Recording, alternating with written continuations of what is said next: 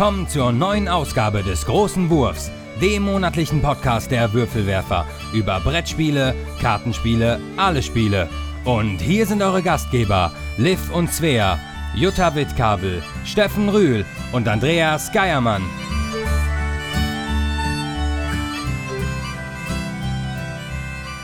Willkommen bei den Würfelwerfern. Heute mit dem Thema Game of Thrones. Heißt das eigentlich äh, auf Deutsch eigentlich anders? Das ist äh, das Lied von Eis und Feuer, oder? Ja, Lied richtig. Heißt auf Englisch aber ja auch. Ja, Song Nee, of das muss man nachher mal aufdröseln, was glaube, das eigentlich bedeutet. Ja, ja. Ja, jedenfalls geht es heute um äh, Game of Thrones und insbesondere das Living Card Game, das wir heute ausgiebig spielen werden und auch schon gespielt haben und besprechen werden. Ähm, Liv und Svea sind heute nicht dabei, die sind nämlich im Ferienlager Genau. und Schon wieder. sind da zum Thema Zickenpower. Richtig? Das darf ich sagen. Das darfst du sagen? Nur für Mädchen. Nur für Mädchen eine Woche unterwegs. Und deswegen äh, haben wir heute auch wieder den Tommy zu Gast. Hallo Tommy. Wobei der Tommy natürlich auch kommen dürfte, wenn Liv und Svea da sind. Ja, war Das er auch richtig. schon, ne? Richtig. Also, Stimmt, ja. Ne? Ist ja Genau. jetzt hier kein, kein Notbehelf, der. Das ist unser Tochterersatz. Oh mein Gott. Ja, ich, mu ich muss sagen, äh, in Sachen Game of Thrones bin ich ja schon eher hier als der Sidekick oder was weiß ich. das lief doch bei Galactica auch super letzte Mal.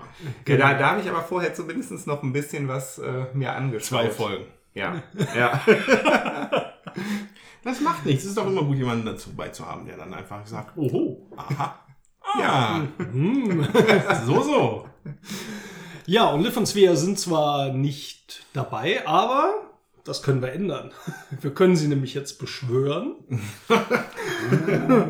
uh, um ihre Gespielsektion zu machen. Geht das bei Game of Thrones hier, bei Da- Daenerys? da- nee, die bringen sie einfach nur alle um. Ritualen? Die bringen sie alle um, das machen wir jetzt nicht. Ähm, ja, auf jeden Fall haben Liv und Svea schon mal vorher aufgenommen, was sie zuletzt gespielt haben. Und da hören wir doch jetzt gerade mal rein. Svea, was hast du denn gespielt? Ich habe Lucky Lux gespielt. Lucky Lachs so wie fröhlicher Lachs? Gl- Glücklicher Lachs? Ja. Und wie ist das? Wie geht das? Also ist am besten, wenn man das mit mehr, also mit vielen Spielern spielt. Und da muss man, also da gibt es so Karten, zum Beispiel Lucky Lux. Da macht man so die Arme so, so. Also die haben jetzt so die Unterarme aneinander gehalten, also so als ob man sich die Hände schüttelt, aber dann ein bisschen weiter nach vorne rutscht und sich dann auf den Unterarm klopft. Wie so ein Fischschwanz. Und dann klingt das so. Lucky Lachs. Dann gibt es noch äh, Checkerfaust Genau. Macht jeder eine Faust und haut die aneinander. und High Five. Genau. High Five. Und Tauschrausch. Da muss, also, da müssen, warte, man muss immer Checkerfaust machen und Lucky Lux und High Five und Tauschrausch, wenn ein anderer Spieler das auch hat und man ruft das so rein. Also jeder hat so einen Ganz Kartenstapel in der Hand. Ja, und dann wird die oberste Karte bei allen gleichzeitig aufgedeckt. Das funktioniert auch mal alles gleichzeitig. Und dann liegt immer eine Karte offen, nämlich dann Lucky Lux oder Checkerfaust. So, und wenn dann zwei Leute die gleiche haben, was passiert dann? Dann müssen die beiden äh, zum Beispiel Lucky Lux machen. Genau, Wenn die dann beide Lucky Lux haben. Dürfen sie was machen? Also wir haben jetzt den Lucky Lux. Und was machen wir mit Die unseren Karte. Karten? Die werfen wir dann auf den Tisch. Man Genau. sollte das am besten so ba- auf so einem kleinen Tisch spielen, wo man so gut drumlaufen kann. Genau. Und wer hat gewonnen? Wer als erster keine Karten mehr hat. Genau, also man versucht seine Karten wegzukriegen. Und wenn jetzt mehrere Leute, also angenommen, ich habe die Checkerfaust und zwei andere haben auch die Checkerfaust, Da muss man sich entscheiden. genau, dann macht man es nur mit einem, vermutlich mit dem, der noch mehr Karten hat, ne? Und ähm, Tauschrausch, da tauschen die beiden, die Tauschrausch haben, die Plätze. Mhm. Genau, deswegen braucht man auch ein bisschen Platz rund um den Tisch, damit man auch ein bisschen äh, laufen kann. Genau. Und äh, ja, wenn man jetzt so eine Karte oben hat und keiner hat jetzt gerade den Lucky Lux, den man hat, äh, dann kann man die auch einfach unter den Stapel wieder nehmen und, Und dann- deckt die nächste auf, ne? Und meistens kommt dann in dem Moment der Lucky Lux bei jemand anderem, den man gerade runtergetauscht hat. Und was gefällt dir daran? Das ist lustig. Das kann man gar nicht beschreiben, ne? Wenn man es so erzählt, denkt man, ja, okay. Aber wir hatten das kennengelernt. Wir waren, Liv und ich, auf einem äh, Prototypen-Testseminar bei Christwart. Und der Aberfühler hatte das dabei und sagte, hier, tolles Spiel und hat die Regeln erklärt. Und wir alle so, hm, okay. Ja, vor allem ja. mit Martin Schlegel dann auch noch, der eher diese komplexen Sachen macht. Ne? Ja. Aber das war echt witzig. Ja, weil wir haben angefangen zu spielen und nach 30 Sekunden war ein Gebrüll an dem Tisch und ein Gerufe und ein Spaß und ein Gelache. Man hätte es einfach gar nicht von den Regeln her erwartet. Und Lucky Lux ist einfach total lustig. Vielleicht nehmen wir es gleich mal auf und spielen eine Runde.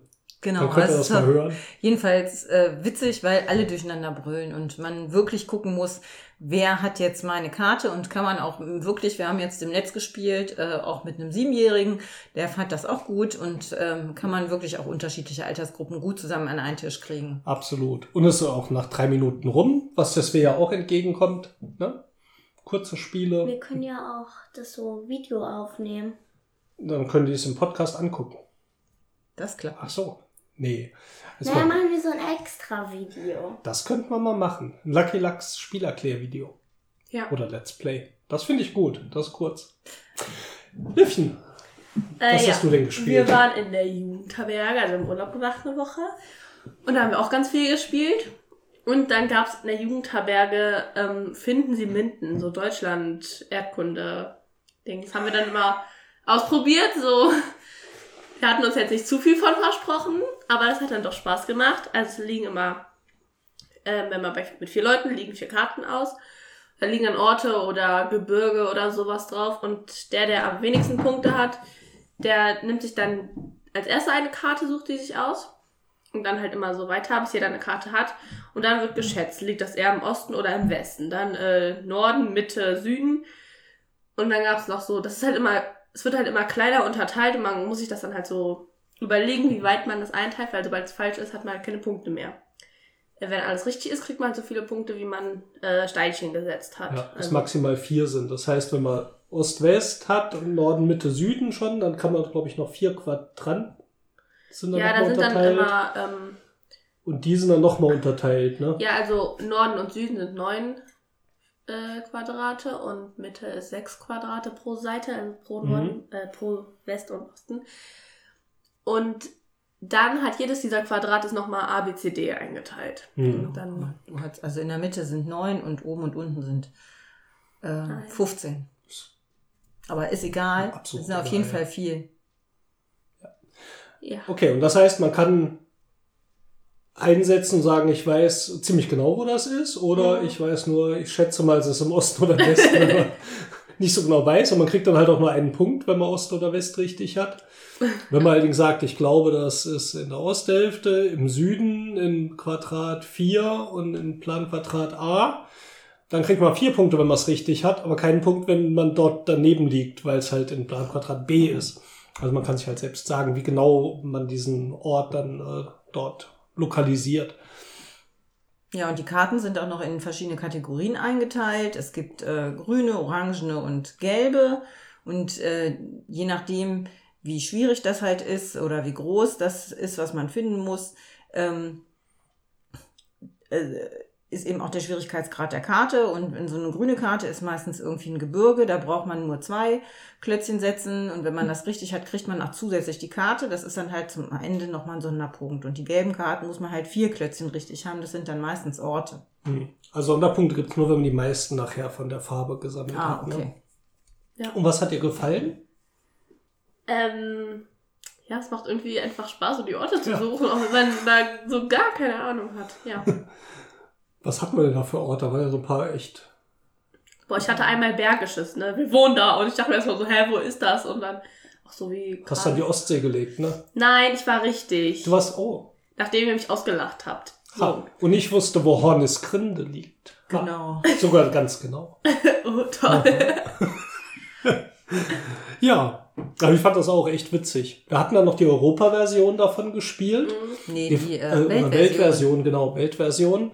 Das fand ich echt schwierig, weil da zu viele Orte waren, die ich nicht gehört habe. Und ob jetzt äh, McKinley in Australien oder in Irland liegt oder so oder in den USA, das war dann schon teilweise schwierig. Ja, es gibt auch eine Europa-Version, die haben wir nicht gespielt, aber ich glaube, das wäre so eine gute Mischung. Ja, die würde ich auch gerne mal ausprobieren.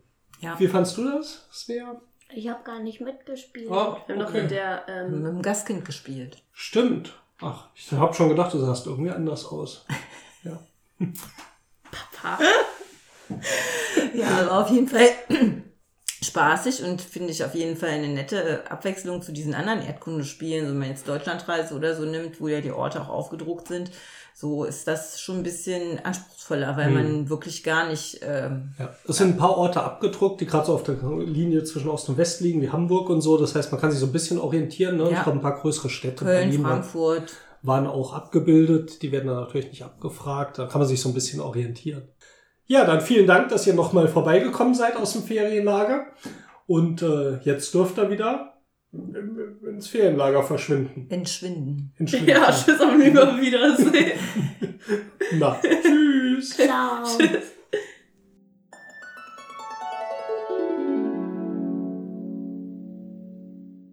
Ja, das waren also die Spielerfahrungen von Liv und Svea.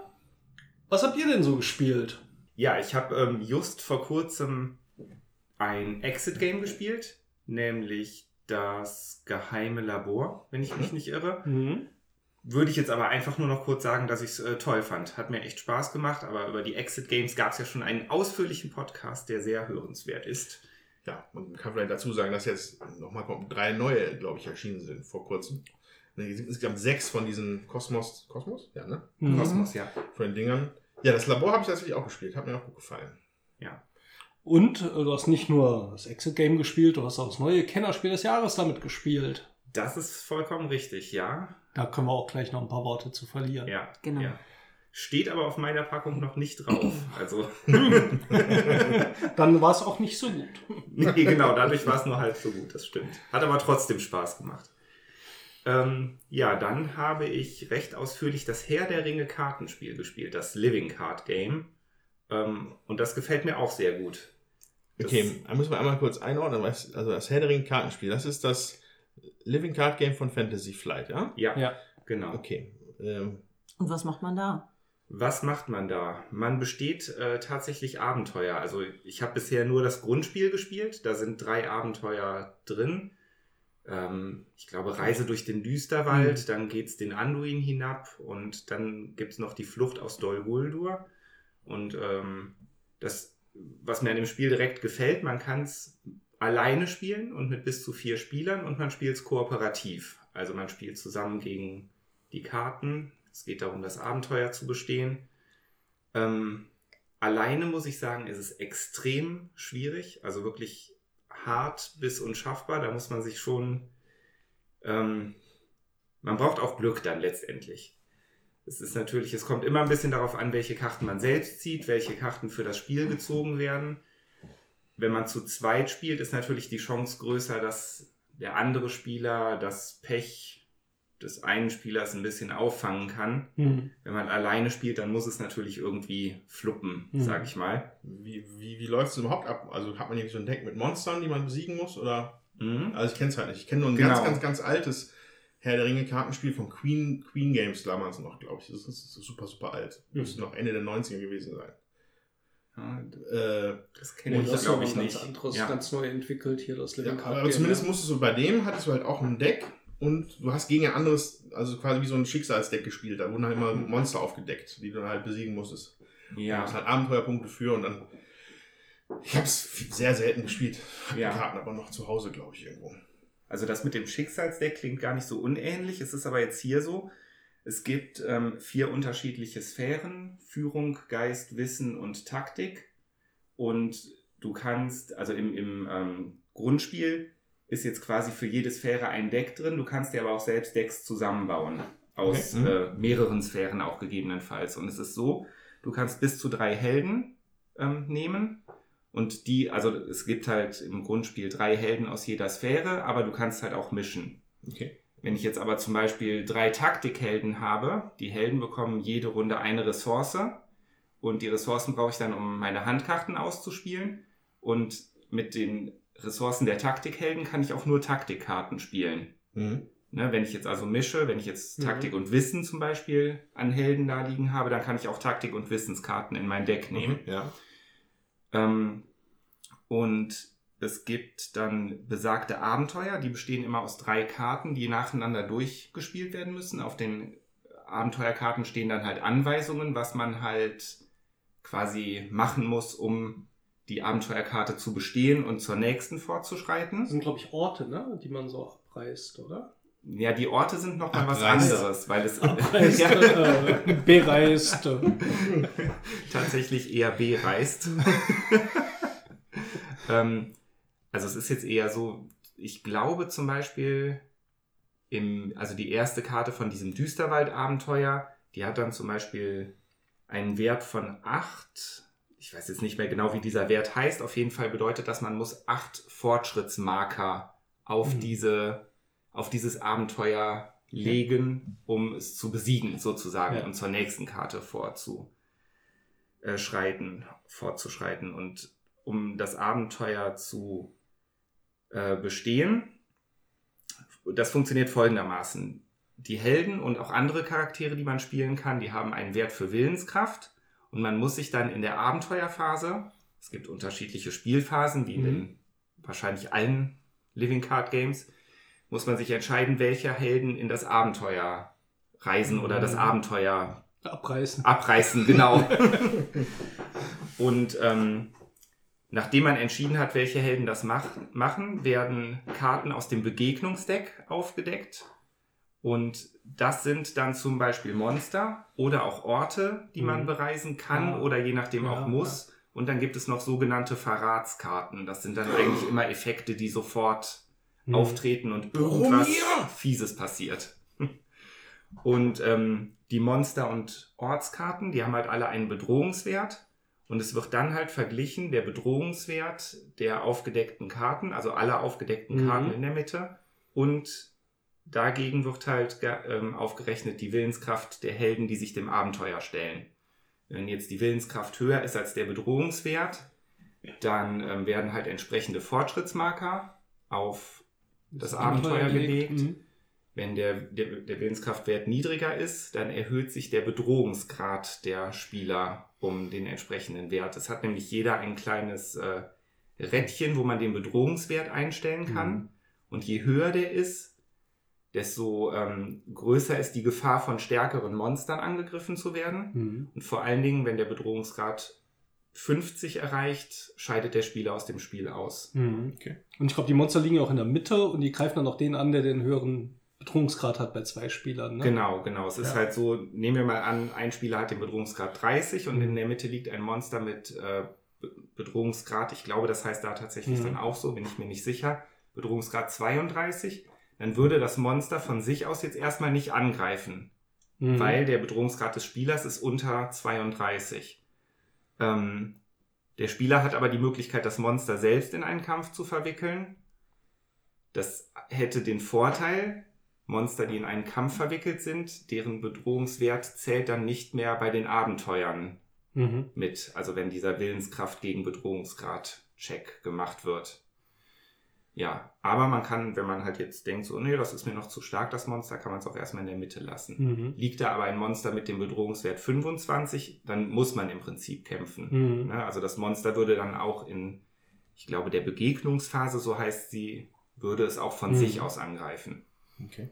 So, und, und so die Helden, das sind halt so die man, die üblichen Verdächtigen, also so Maragorn, Frodo oder sowas, ja, ne? Ja, genau, das ist richtig. Wobei Frodo gibt's jetzt im äh, Grundspiel nicht. Ich meine aber gelesen zu haben, dass der später in der Erweiterung dazu kommt. Es gibt unglaublich viele Erweiterungspacks schon dafür. Ja, habe ich gerade schon überlegt. Also ich glaube, wir hatten das schon mal hier erwähnt, aber vielleicht nochmal kurz zur Erklärung, was ein Living Card Game ist. Mhm. So, also ne, im, im Gegensatz zu, üb zu dem üblichen Trading Card Game, sowas wie Magic, wo man halt verschiedene Booster kauft, wo zufällige Anzahl an Karten drin sind mit unterschiedlichen Sachen, da wo man mal Glück haben kann, mal nicht, werden in Living Card Games quasi auch reichlich Erweiterungen verkauft, aber man weiß schon mal, was vorher was drin ist. Das sind Mhm, halt so, so mittelgroße Packs.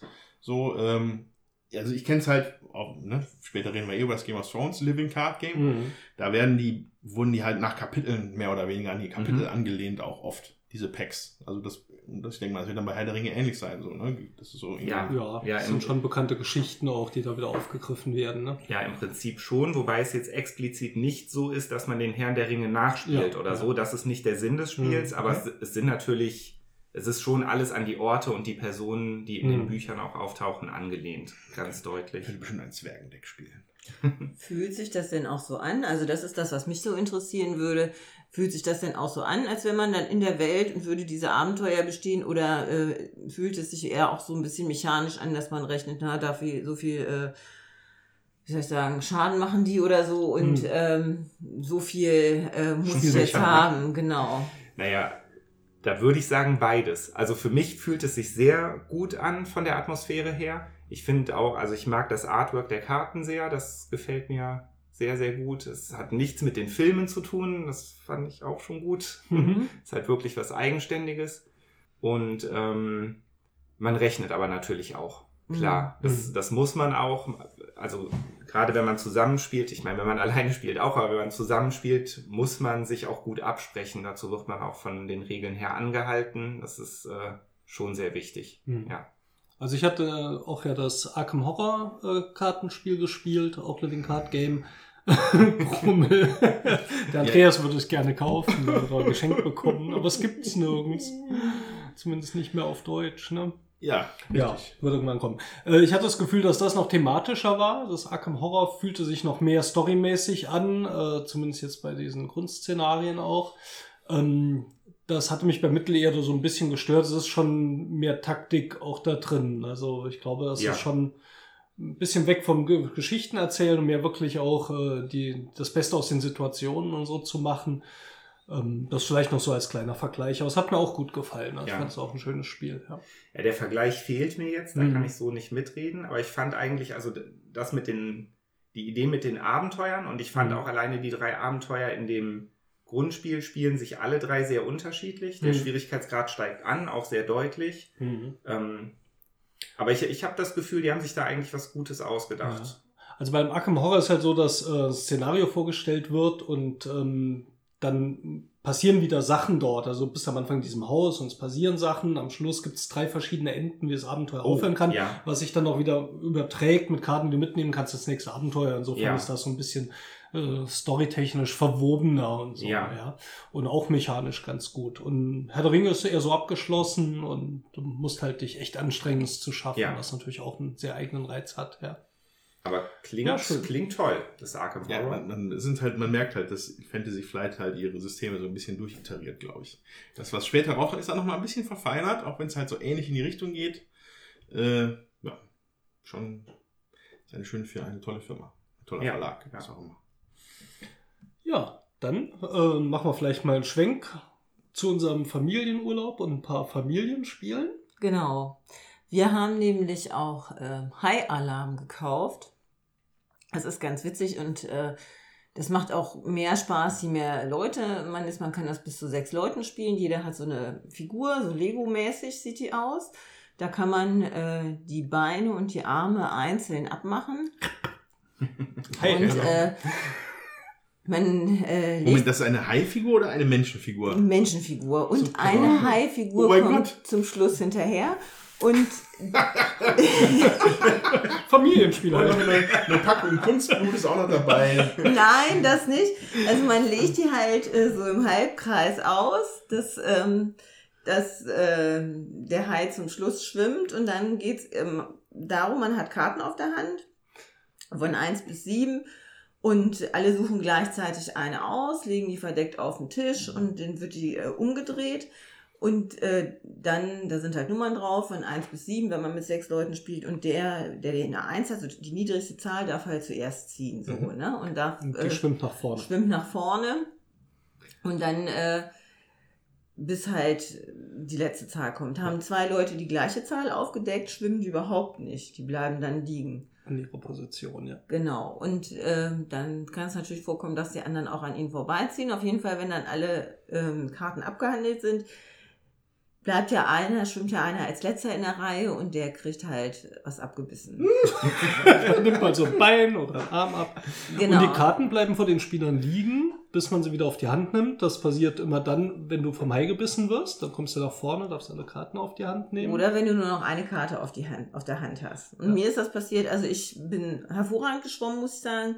Aber ähm, dann ist es so, der Vorletzte, also äh, hat halt auch verloren, wenn der nicht nach vorne schwimmen kann. Also auch wenn er vorher noch nichts verloren hatte. Also ich war noch komplett, ja, mir fehlt es nichts, ich war komplett gesund.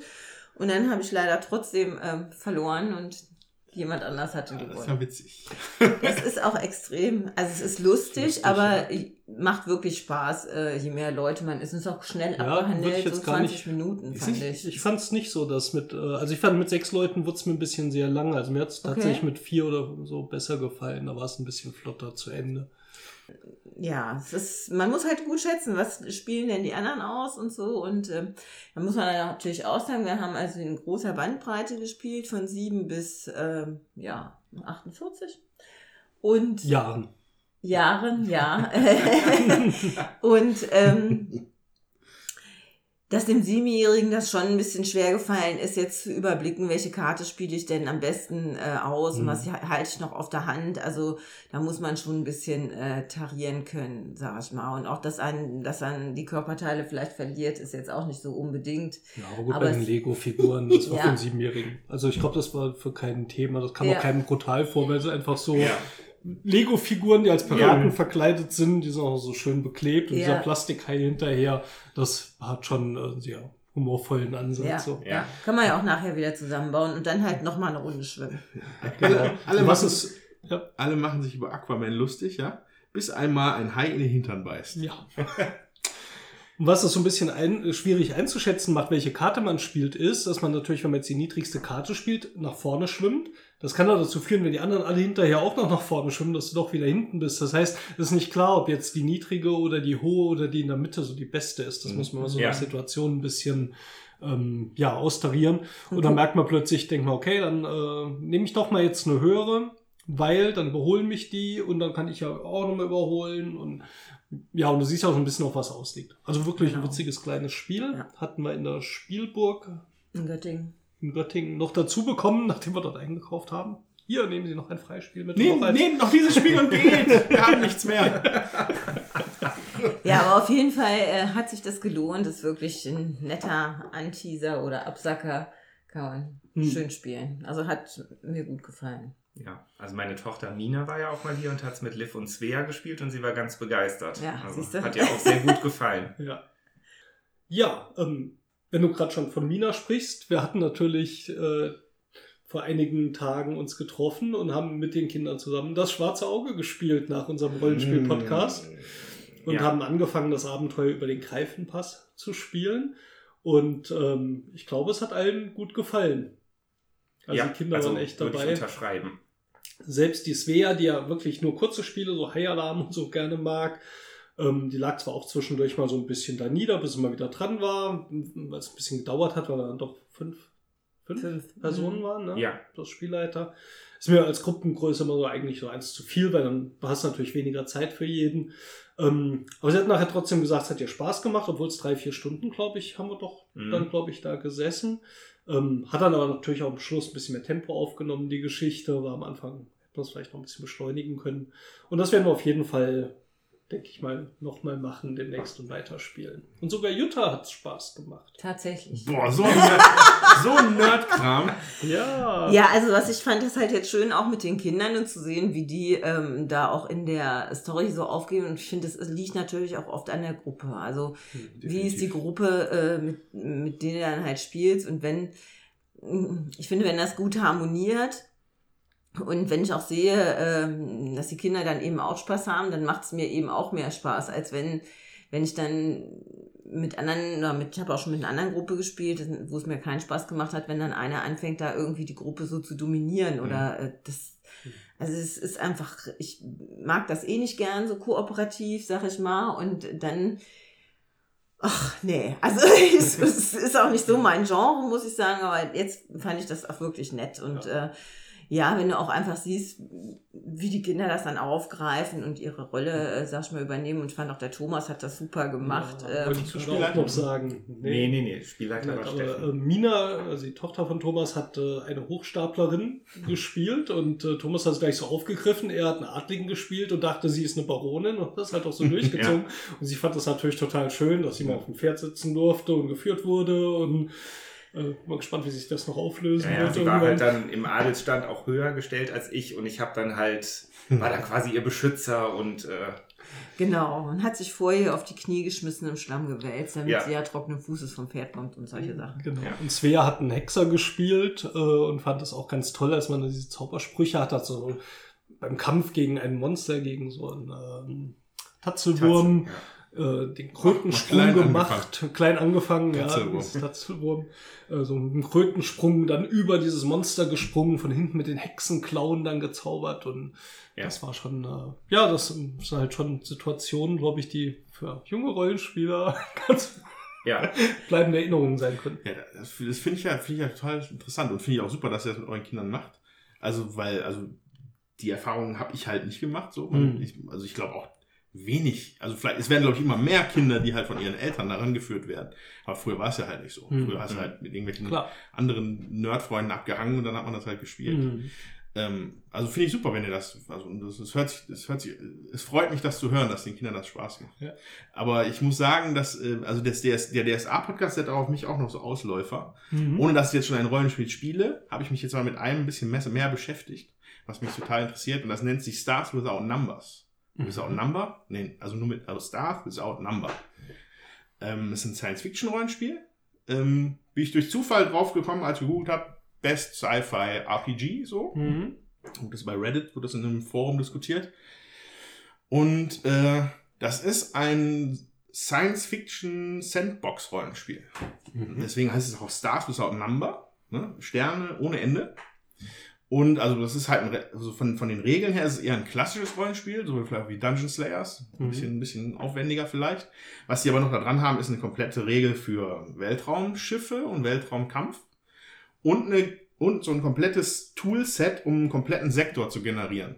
Also mit 30, 40 Planeten und wie Mhm. die bevölkert sind. Mhm. Und, und das, das hat ein Faction-System, das heißt, dann, sind, dann hast du halt, in auf diesem einen Planeten ist halt eine böse Corporation und hier sind irgendwelche religiöse Fanatiker und die haben auch ihre Züge immer am Ende von einem Abenteuer. Und die breiten sich dann durch den Sektor aus Cool. und ja, da lese ich mich gerade ein bisschen ein, weil ich das total spannend finde. Mhm. Äh, und ja, ich habe halt in dem Sinne keine regelmäßige Gruppe. Ich, ich traue mich eigentlich nicht, meine alten Freunde zu fragen, weil äh, die haben da bestimmt keinen Bock mehr drauf. Alle viel zu erwachsen Das jetzt. denken die jetzt alle. Oh, wird nur mal jemand fragen. Ja. Ich trau mich nicht. Aber ich, also ich, ich, ich lang, ich, ist schon eine ganze Weile, dass ich jetzt über so eine Science-Fiction-Kampagne nachgrübel, die ich, sie- wie ich sie gerne spielen würde. Mhm. Und ja, vielleicht ist Stars Without Number das System dafür. Aber da fällt mir noch was ein, weil ich hatte mit dem äh, Chris von Victoria Pater Spiele äh, gesprochen, der eben auch ein, äh, also kennt vielleicht der eine oder andere von euch auf YouTube, Victoria Pater Spiele, macht ganz viel im Brettspielbereich, und streamt auch Let's Plays. Und er ist auch halt ein Rollenspiel-Fan und wir hatten schon gesagt, dass wir vielleicht mal über das Internet, über Roll20 einfach mal ein Abenteuer Mhm. online spielen. Und vielleicht wäre das ja auch mal ein Aufhänger, das zu machen. Ja. Was noch ein schönes Goodie ist bei Star Without Number, äh, gibt's das Grundregelwerk für umsonst bei Drive-Thru RPG als PDF. Das ist auch schön. Sehr praktisch mit allem, was man braucht. So. Mhm. Das, aber ja, aber das ja, hab ich jetzt haben wir einen langen. Rollenspielausflug schon wieder gehabt. Dann Ja. Hm. machen wir wieder zurück zum, zum Brettspiel. Ja, was haben wir sonst noch so gespielt? Also wir haben noch, und äh, das hatten wir damals in unserem Star Wars Podcast ja noch nicht äh, gespielt gehabt, wir haben Star Wars Risiko gespielt. Ich erinnere mich. Und Star Wars Risiko hat eigentlich mit Risiko gar nichts zu tun. Ist eigentlich auch eine Neuauflage vom Spiel, das hieß äh, The Queen's Gambit. Und das ist echt cool. Also Star Wars Risiko nicht abschrecken lassen, weil da Risiko draufsteht und so ein Lizenzding ist. Äh, Es hat wirklich nichts damit zu tun. Und zwar ist das ein dreigeteilter Spielplan. In der Mitte sind Raumsektoren, in der Mitte der Todesstern und dort begegnen sich die beiden Flotten mit einzelnen Raumschiffen, äh, die dann gezogen werden, meistens äh, ja in so 5er, 6er, 7er Packs. Rechts ist das Duell Darth Vader gegen Luke Skywalker. Und links ist ein Fortschritt, wo man auf Endor den Schild ausschalten muss, um den Todesstern zu besiegen. So, und was man jede Runde macht, man hat äh, Befehlskarten, die auf eine dieser drei äh, Schlachtfelder sozusagen abziehen. Also wo man dann hier gegen Darth Vader kämpfen kann als äh, Rebellenspieler oder seine Raumschiffe zieht oder versucht auf Endor mit so einem Marker einfach so einen Pfad vorzuschreiten. Das sind einfach eine Reihe von Feldern und da muss man einfach nach vorne laufen. Und auf den Karten sind zwei oder drei Befehle drauf für, also, also zwei oder drei ähm, Symbole, manchmal unterschiedliche Raumschiffe, ob ich meine X-Wings oder meine B-Wings ziehe oder ob ich, wie gesagt, Darth Vader angreife oder auf Endor vorschreite. Und ich darf immer drei Karten aussuchen, leg die aufeinander und die werden dann auch nacheinander abgehandelt. Ähm, und der Gegenspieler, äh, der versucht das natürlich zu verhindern. Und zwar kann der Imperiumsspieler auf Endor mit einem dieser Befehle Sturmtruppen auf diese Felder setzen. Man muss nämlich für jedes Feld würfeln. Am Anfang braucht man nur eine 2, um vorzuschreiten. Weiter oben braucht man eine 5. Ähm, und wenn so Sturmtruppen davor stehen auf diesen Feldern, dann muss man mal eins mehr würfeln. Also ein ganz einfaches System. Ja. Und äh, da muss man halt auch gucken, dass man die Sturmtruppen nicht unten bei den Zweierfeldern schon verballert, ja, Ja. weil man hat nur begrenzte Anzahl. Die tun natürlich eher weh bei den Fünferfeldern. Da darf man den Zeitpunkt nicht verpassen. Äh, Bei den Raumschlachten ist es so, dass man von Sektor zu Sektor seine Schiffe zieht und dann benachbart angreifen kann. Da werden auch Würfel gewürfelt und ab einer bestimmten Zahl ähm, hat man eben Treffer bei den feindlichen Schiffen. Und bei Darth Vader ist auch so, dass man ähm, ja einfach Schadenspunkte macht, die Lebenspunkte abnehmen. Und der Gag daran ist, dass man äh, zum Beispiel bei den Raumsektoren, wenn man Raumsektor leer macht, also den Gegner dort total besiegt, dann kriegt man eine zufällige Karte nochmal drunter unter seine Befehlskarten, hat damit einen zusätzlichen Zug. Und das passiert auch, wenn man Darth Vader besiegt, kriegt man, glaube ich, sogar drei Karten. Wenn man ihn auf drei Lebenspunkte oder weniger runter hat, ohne ihn zu töten und dann nochmal einen speziellen Befehl äh, spielt, kann man ihn sogar retten. Dann kriegt man sogar, glaube ich, fünf zusätzliche Befehlskarten, die natürlich echt dieses, dieses Spiel ähm, dann einfach auch zum Kippen bringen können, Ja. weil du dann plötzlich auf Endor vorläufst Ja. äh, und der andere kann plötzlich gar nicht reagieren, ja, weil Ja. gerade Darth Vader gestorben ist, machst dann bei einem anderen Zug oder wie gesagt, machst halt auch bei dem Raumkampf vielleicht noch ein paar Sachen platt. Naja, wenn der Schild ausgeschaltet ist, muss man halt noch den Todesstern treffen mit einer gewürfelten 6. Und ähm, das ist echt flott, ist eine Stunde gespielt, das hat taktisch echt was zu bieten. Also ist jetzt nicht hier ein Terra Mystica oder so oder hier verbotene Welten, wo wir gestern mal reingespielt haben. Ähm, aber es ist absolut nicht banal und das ist echt flott und macht Spaß. Hört sich halt nur kein Das- bisschen an wie Risiko. Nee, es hat überhaupt nichts mit Risiko zu tun, Nee. muss man echt sagen. Also mich hat es eher an Rebellion erinnert, also Star Wars Rebellion. Und das ist ja äh, sehr komplex und auch viel langatmiger. Und ich fand, das ist, fühlte sich für mich an wie so eine Kurzversion davon. Ja, weil du wirklich äh, verschiedene Möglichkeiten hast, die sind aber begrenzt und du würfelst halt und es geht echt ruck, das heißt rucki zucki, aber verhältnismäßig Stimmt, schnell ja. und ist, ähm, ja, ich finde halt auch, jetzt haben die Kinder jetzt nicht mitgespielt, also ich habe mit dir jetzt gespielt, also ich habe mit Steffen gespielt und ähm, Ich hatte es mit Svea gespielt schon. Ah ja, Ja, kannst du vielleicht gleich noch toll, mal ja. was sagen? Ja, und ich finde auch, wenn man so Star Wars mag und äh, die Geschichte kennt, und dann muss ich ja einfach sagen, das kennen ja mittlerweile auch wirklich fast alle Kinder, das kann man äh, gut auch mit seinem Kind da eben runterzocken. Hm. Sehr schön. Also, wobei es das jetzt so angehört hat, dass er spezifisch nur quasi das Ende von Rückkehr der Jedi Ja, Ritter gespielt genau. wird. Wird das dann nicht irgendwann ein bisschen fad, meint er? So, so vom, wenn man immer wieder das Vader umhaut und immer wieder den Schild da macht? Na, du wirst das Vader nicht jedes Mal umhauen. Vielleicht konzentrierst du dich gar nicht darauf, weil das ist eigentlich ein Bonusziel. Okay. Ja. Ähm, es kann sein, dass du dich einfach um den Schild kümmerst oder erstmal versuchst, dem anderen seine Raumschiffe wegzuschießen, weil die kommen nicht wieder. Was man verliert, man kann Nachschub reinbringen ins Spiel, Mhm. aber in der alles ist auch der Nachschub alle. Also ich glaube, man könnte, das haben wir jetzt zum Beispiel noch nicht probiert, äh, den anderen versuchen, militärisch in dieser mittleren Schlacht erstmal so weit zu schwächen, dass man dann in Ruhe auf Endor Zeit hat, ohne, ähm, ohne zu sterben. Also der, der Imperiumsspieler kann ja noch mit dem Todesstern so sechs Flotten auch ähm, abschießen, die noch so anliegen, wo am Anfang auch noch Starfighter drauf sind, die man ins Spiel zieht. Und der Todesstern kann die abschießen, wenn noch Starfighter drauf sind, dann sind die halt auch weg. Und wenn Ja. er alle sechs Schiffe äh, zerstört hat, dann hat er halt auch gewonnen. Ja. Ähm, aber ich glaube, es gibt immer noch genug ähm, ja, Variabilität in dem, was du tust, äh, dass du das schon öfter spielen kannst. Ich weiß jetzt nicht, ob du das jetzt 30 Mal spielen willst, aber ich glaube mal für 10, 20 Partien ist das auf jeden Fall gut. Und ähm, ja, wenn wir es gespielt haben, hatte ich auch immer so das Gefühl, das könnte ich jetzt gerade noch mal spielen. Ja, ich finde auch, ähm, dadurch, dass du auch nicht weißt, was du würfelst, ne, äh, ist ja auch eine ähm, Variabilität drin. Du kannst es ja vorher gar nicht abschätzen. Ne? Mhm. Wenn der einer gut würfelt, dann hm, hm, und wenn er, wenn du selber schlecht würfelst oder du selber gut würfelst, ist natürlich auch super. Deswegen ähm, spielt sich auch jedes Mal anders, auch je nachdem, was du eben zuerst machst. Also ich Mhm. ähm, fand das jetzt ähm, kurzweilig, muss ich sagen. Ja, Für so ein, also so ein Schlachtspiel, äh, sag ich jetzt mal, Mhm. wo du wirklich sagst, so äh, willst die Mehrheit oder willst gewinnen halt, die, Mhm. ne? ähm, hat das echt Abwechslung. Du kannst die Raumschiffe ziehen, das macht Spaß. Du kannst auch das andere versuchen, das macht auch Spaß. Kommt auch drauf an, was für Karten du jetzt ziehst. Ne? Du kannst ja auch nicht alle jede Aktion machen, sondern du hast auf ähm, manchen Karten, also es gibt Karten, die sind in drei Teile unterteilt und Karten, die sind halt nur in zwei Teile unterteilt. Und du musst dir eine Aktion davon aussuchen. Das heißt, du kannst äh, kannst gar nicht alles machen und manchmal entwickelt sich das auch so, dass du vielleicht dir eine Karte ausgesucht hast und sagst, das will ich machen und dann ist äh, hat der Gegner was ganz anderes gemacht und dann entscheidest du dich für die andere Aktion, die halt noch auf der Karte ist, weil das vielleicht in dem Moment äh, sinnvoller ist. Also es ist ganz viel, ähm, was sich trotzdem was sich trotzdem noch ändern kann im Spiel, je Okay. nachdem, wie du eben würfelst. Ne? Ja, Mhm. das hörte sich halt nur so sehr, sehr spezifisch an. Mhm. Im ersten, deswegen dachte ich so. hm, Ja. aber- Nee, ich glaube, kann man oft spielen.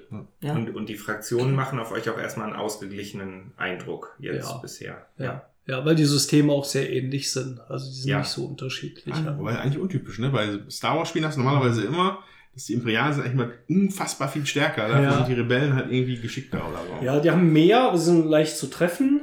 Also das heißt, ähm, die, der ähm, Imperium-Spieler hat nur eine Art, nämlich TIE Fighter, plus die Ja, so.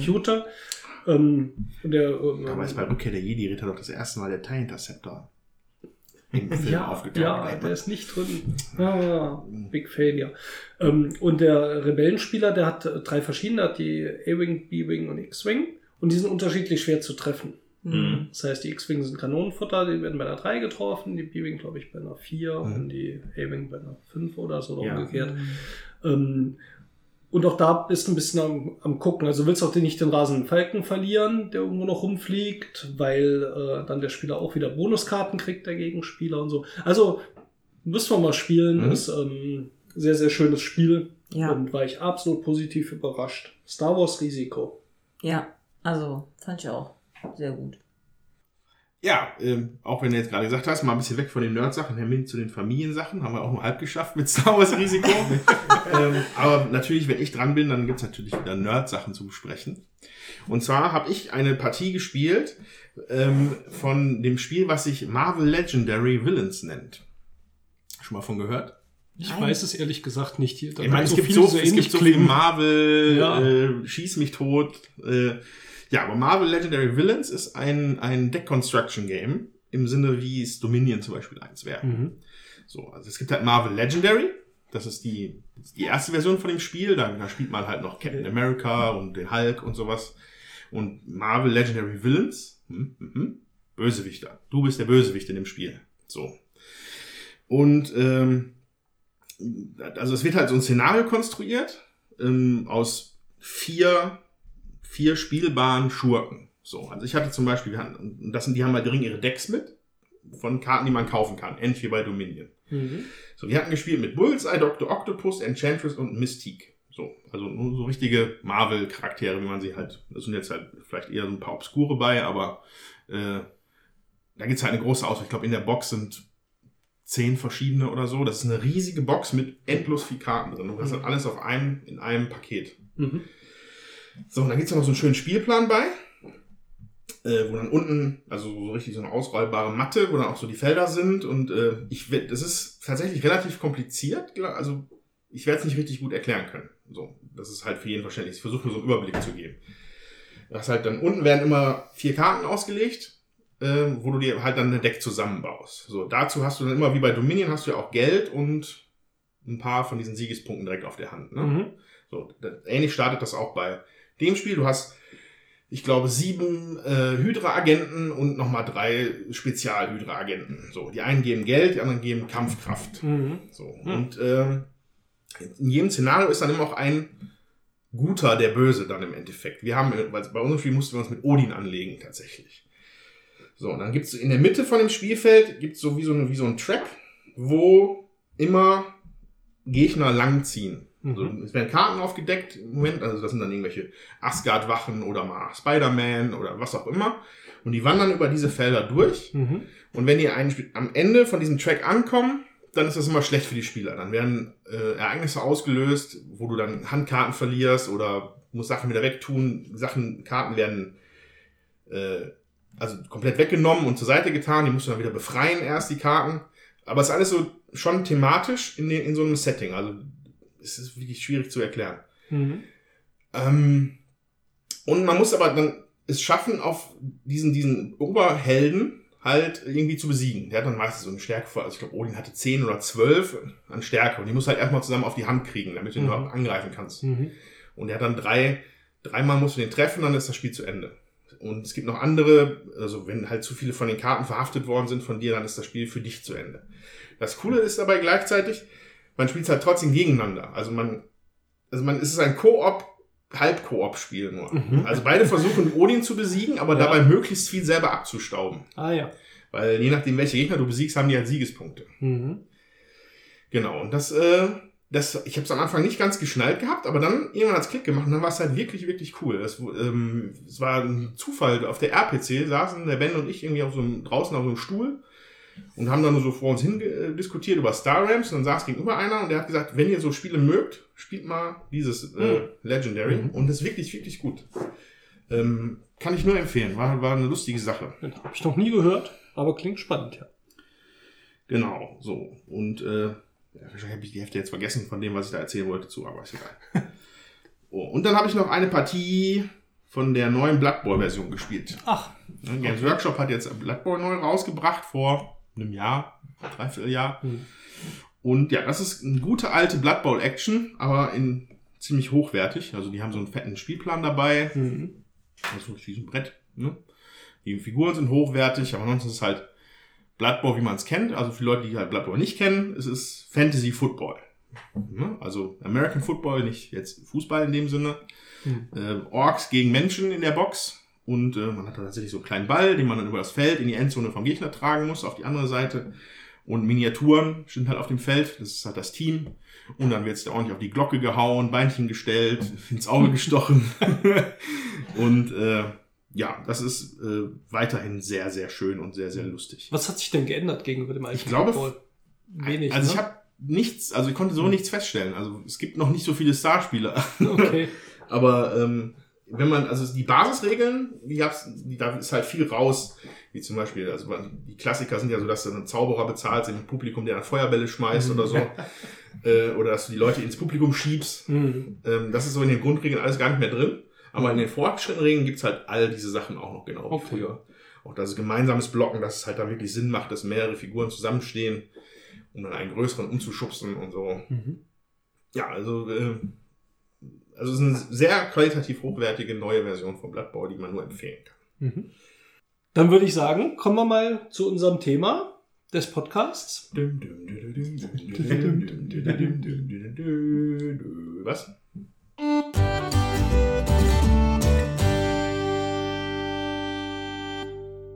So, bevor wir jetzt zu Game of Thrones kommen, wird jetzt hier durch Audio-Podcast-Magie äh, noch ein Gespräch eingefügt, was sich spontan ent entsponnen hat zum Thema Spiel des Jahres. Ähm, vielleicht interessiert euch das ja und viel Spaß damit.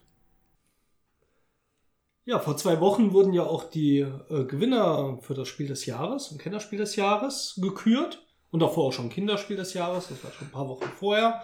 Damals hat der Ice Cool gewonnen, dieses Pinguin-Schnippspiel. Genau. Ja. Ja, und jetzt große Preisverleihung in Berlin, direkt nach dem Berlin-Con. Und der Gewinner beim Spiel des Jahres, Andreas, du darfst sagen. Äh, King Domino. und bist du happy mit, ne? Ja, Haben wir schon Gott. ausgiebig drüber gesprochen. man nicht Bist drin. ja ein großer Fan, ne? Ja, also mir gefällt's ja gut. Ich finde es super. Ich finde, das hat es auch zu Recht verdient. Es ist eine ganz geringe Einstiegshürde. Äh, Ja, sehr gering. und hat aber trotzdem äh, taktische Möglichkeiten, wenn man halt äh, zu viert spielt. Ja, man oder könnte den Gegenüber das an den Kopf schmeißen. Taktische Möglichkeit. Und ich finde, zu zweit ähm, spielen wir das halt ja auch mit dem 7x7 ähm, Spielplan dann, Mhm. also dass wir alle Steine verbauen und dann wird's auch ein bisschen interessanter noch zu zweit. Ich denke, wenn man sonst zu vier spielt, reicht auch der 5x5. Mehr Plättchen sind ja auch nicht da. Aber ich finde, ähm, ja, das ist so ein ganz wenig Regel, schneller Start. Ja, hatten wir auch schon mal Spiel. ausführlich äh, Ja, besprochen. weil ne? eigentlich muss man da Ja. einfach nur eine Sache zu sagen, möchte ich dazu noch sagen. Äh, das, also der, der Spiegel-Artikel, Spiegel Online zum Thema King Domino Spiel des Jahres, in der Überschrift stand dann, die Jury schwärmt von der schlichten Eleganz. Die Regeln sind in ein paar Minuten erklärt. Ja, so. Schlichte, schli also ich setze vorne auf schlicht. Schlicht. Gut, also ich kann gar nicht viel zu sagen, weil ich die anderen beiden Nominierten gar nicht gespielt habe. Ich kenne nur King Domino, es war trotzdem irgendwo mein Tipp. Äh, mir war es relativ klar, dass das machen wird, weil es einfach so in die Richtung passt, wie Spiel des Jahres im Moment, glaube ich, da positioniert wird. Insofern war für mich interessant das Kennerspiel des Jahres. Da waren ja die Nominierten die Exit Game Reihe, Terraforming Mars und Räuber der Nordsee. Zu Terraforming Mars Exit Games haben wir eigene Podcasts gemacht. Da kennt ihr unsere hohe Meinung Auch allein so schon Räuber- daher schon. Räuber der Nordsee. Räuber der Nordsee haben wir auch behandelt. Das hat uns ja nun wirklich nicht so begeistert. War für mich auch auf jeden Fall das Schwächste der dreien. Ich hätte mich trotzdem für den Schwerkraftverlag gefreut, äh, wenn es jetzt hier mal äh, diese Finanzierung gegeben hätte. Ich glaube, auch Kennerspiel des Jahres macht natürlich am Umsatz was aus. Der erste Ja. Tweet aus der Preisverleihung vom Schwerkraftverlag war, äh, neben der Gratulation der Gewinner, unser Geschäftsmodell bleibt erhalten. Wir müssen weiterhin auf Art der Art Geld verdienen. Ja, ich kann aber auch mit den Exit Games eigentlich gut leben. Die sind toll gemacht, wobei mir so ein bisschen der Brettspielcharakter, muss ich einfach sagen, fehlt. Ich hätte, Ja. hätte mir ein Brettspiel gewünscht für Kennerspiel des Jahres, aber das ist jetzt nicht, dass ich ein Problem mit der, mit der Preisverleihung hätte. Die Exit Games haben's, die sind toll gemacht. Passt super, nur für so, Ja. mich persönlich hätte ich mir, ich wünsche mir so ein Brettspiel. Ich weiß nicht, bin ich vielleicht so ein bisschen oldschool. Ähm, insofern wäre Terraforming Mars für mich auch eine gute Alternative gewesen, wobei das ja auch ein paar Macken hat. Das haben wir auch im Podcast gesagt. Oh, wenig. Und ja, wenig. Also Ist schon sehr, sehr schön gut. gewesen. Aber kann man also gut mitleben. Oder wie seht ihr das? Ja, also ich kann da auch gut mit leben. Was ich halt schade finde, ist, ähm, diese Exit Games kannst du eigentlich nur einmal spielen, dann hast du es ja durch oder hast auch was kaputt gemacht, je nachdem. Äh, und das finde ich dann für so ein Spiel des Jahres, so ein Spiel, was du dann halt kaputt machst, ähm, auch irgendwie ein bisschen nicht nachhaltig. Mich stört da so ein bisschen der äh, Nachhaltigkeitsgedanke, dass der da nicht äh, vorhanden ist. Ansonsten von der Idee her haben die Spiele das auf jeden Fall verdient. Ne? Also es ist sehr innovativ gemacht, es ist ähm, außergewöhnlich, die Rätsel sind ähm, schwer. Ja. Hm. Andererseits haben sie ja deswegen gleich die ganze Reihe nominiert. Ja, Ja, das heißt, sie haben ja nicht eins nominiert, sondern sie sagen ja die Exit Games Reihe. Ja. Was halt auch ein bisschen, da gab es ein bisschen Kritik zu, die kann ich auch nachvollziehen, wenn man sagt, wie kann man jetzt so eine ganze Spielereihe, die auch gerade neue rausbringt und noch welche, die kommen, da wird Ja. jetzt überall Spiel des Jahres draufpappen und man weiß ja noch nicht, was im Herbst da drin ist, ja, und ob das wieder Inka und Markus Band machen oder jemand anderes, ob die dann auch noch so toll sind, keine Ahnung. Ähm, da hatte ich schon ein paar kritische Stimmen gehört, die ich auch nachvollziehen konnte. Wobei mich jetzt das mit dem Zerstören auch nicht so wirklich äh, stört, weil ich hätte auch ein Pandemic Legacy als Spiel, Kennerspiel des Jahres ja letztes Jahr auch gerne gesehen. Und das wäre auch dann halt nach den Partien dann zerstört gewesen. ja, wobei da kannst du den Spielplan schon auch noch nutzen und kannst das normale Pandemie noch mitspielen. Bei Pandemic Ja. Legacy, ja. Und du Mhm. kannst, ja, aber du kannst halt, äh, kannst ihn auf jeden Fall, und du spielst ja mindestens äh, 15 bis 18 Partien mit diesem Mhm. einen Spiel und äh, das machst du jetzt beim Exit Game ja nicht. Das spielst du wirklich einmal, dann ist das Rätsel uninteressant. Also, Mhm. Also ich weiß halt nicht, ob, ob, ich, ob das jetzt insgesamt vielleicht ein Trend ist, den ich so super finde. Weil, also King Domino, ja gut, habe ich mich jetzt dann schon oft genug drüber lustig gemacht, aber ist halt, da bleibt, und auch objektiv und ohne irgendwie Mhm. da jetzt spotten zu wollen, das ist halt relativ einfach. Ja. So, die Exit Games sind jetzt das Kennerspiel. Mhm. Mm, Mhm. Ich weiß nicht, ob das, also ich, das Kennerspiel, sowas wie Seven Wonders früher oder sowas. Mhm. Weißt du, so ein richtiges, so ein richtiger Knaller, so was richtig Großes, Schweres, Teures, so, was ich halt mag. mm, Ähm, Scheint nicht mehr so im Fokus zu stehen, vielleicht für die Mhm. Spiel des Jahres äh, Jury. Und ich habe auch, weiß auch nicht, vielleicht geht die Industrie auch ein bisschen weg in der Richtung, eher so auf kleinere, verdaulichere Sachen. Ich habe ein bisschen, Ich glaube, der Gedanke ja so kommt mir nur, andersrum. Ja. der. Gedanke kommt mir nur gerade, dass halt so die Mhm. richtig, richtig großen Klopper sind halt bei Mhm. Kickstarter momentan und werden nicht einfach vom Verlag rausgebracht. Ja. Also die Jury sagt ja, dieses Spiel des Jahres soll nicht das beste Spiel auszeichnen, sondern das Kulturgutspiel am meisten nach vorne bringen. Das heißt, weite Verbreitung, viele Leute erreichen. Und das Kennerspiel hieß jetzt immer, ist nicht das für die Hardcore-Gamer, sondern das ist der nächste Schritt, wo die Leute, die mit dem Spiel des Jahres jetzt äh, vielleicht nicht mehr so ganz bedient sind, die was komplexeres, dem King Domino vielleicht nicht komplex genug ist, ähm, die dann so ein, so ein Gateway-Game eher haben, sowas wie so ein Zug um Zug. Das heißt, ich glaube, diese ganze Reihe verschiebt sich mehr Richtung Massenmarkt und einfachere Mhm. Spiele. Und das Kennerspiel ist nicht mehr das wie Terraforming Mars. Und da habe ich tatsächlich mein Problem, dass ich die Nominierungen dann nicht verstehen kann. Ja, Ja. ich habe ein Problem mit den Nominierungen. Wenn ich ein Terraforming Mars dann nominiere, dann verstehe ich nicht, warum ich es nominiere, wenn das eigentlich nicht das Spiel ist, was ich auszeichnen will. Und da tue ich mich schwer. Ja, das, und da, da finde ich auch, ich weiß nicht, die Kommunikation ist zwar immer wieder da und sie sagen auch, wo sie hinwollen mit diesen Nominierungen, aber es erschließt sich mir nicht immer von den, dem, was sie tatsächlich dann auswählen. Ja, also, was ich mir dann, also wie, wie du das jetzt gerade dargestellt hast, ja, Mhm. Die, das, das Vorhaben der Jury, aber warum bringt man denn dann, warum will man denn den Leuten dann ein Spiel näher bringen, was auf Domino basiert? Das ist ja jetzt nichts Neues. Domino kennt jeder. Also viele Leute kennen Domino. Ja, So. das ist ja nicht. Und wenn dann, wenn davon dann das, der nächste Schritt ein Exit-Game sein soll, verstehe ich auch nicht. Das Exit-Game ist Ja, ja eine ja. ganz eigene Sache. So, also. Hm. Also ich finde halt, wenn man sich das erste äh, Kennerspiel oder das zweite, also die ersten Auszeichnungen anguckt mit Village und äh, Seven Wonders und so, das finde ich auch, das ist dann nochmal eine Spur über dem normalen Spiel. Und das finde ich, also für mich persönlich sollte sich das Kennerspiel des Jahres auch wieder dahin entwickeln, weil dann hat man auch ein ähm, ein Anhaltspunkt äh, bezüglich der äh, Komplexheit und auch, dass das Spiel funktioniert. Also wir haben ja die letzten Male irgendwie auch ähm, ja, bemängelt oder ähm, äh, festgestellt, das ist für uns irgendwie kein Kennerspiel, ja, sowohl Broom Service nicht, als auch dann Isle of Sky, was für uns dann Man Mhm. Mangel hatte und ja gut, jetzt äh, die Exit-Reihe, finde ich, äh, hat es verdient, weil es was Außergewöhnliches ist. Aber ich habe auch letztes Jahr schon bemängelt, dass die Codenames äh, zu den Familienspielen getan haben, obwohl das für meine, also für meinen Ansatz dann und wie die äh, Beschreibung von dem Spiel ist, ähm, Codenames eigentlich ein Kennerspiel ist, weil du kannst es als Familie nicht gut äh, spielen, weil die, die, du musst dann schon gucken, dass du die Teams irgendwie gleich stark hast. Ich finde, das ist auch sehr gehirnschmalzlastig. Das, du musst schon äh, wissen, wie die Leute das meinen, was da. Also ich finde, für mich ist es anstrengend. Das spiele ich nicht mal eben locker weg. Also Ich würde nochmal auf diesen Industrieansatz äh, zurückkommen, was du eben gesagt hast.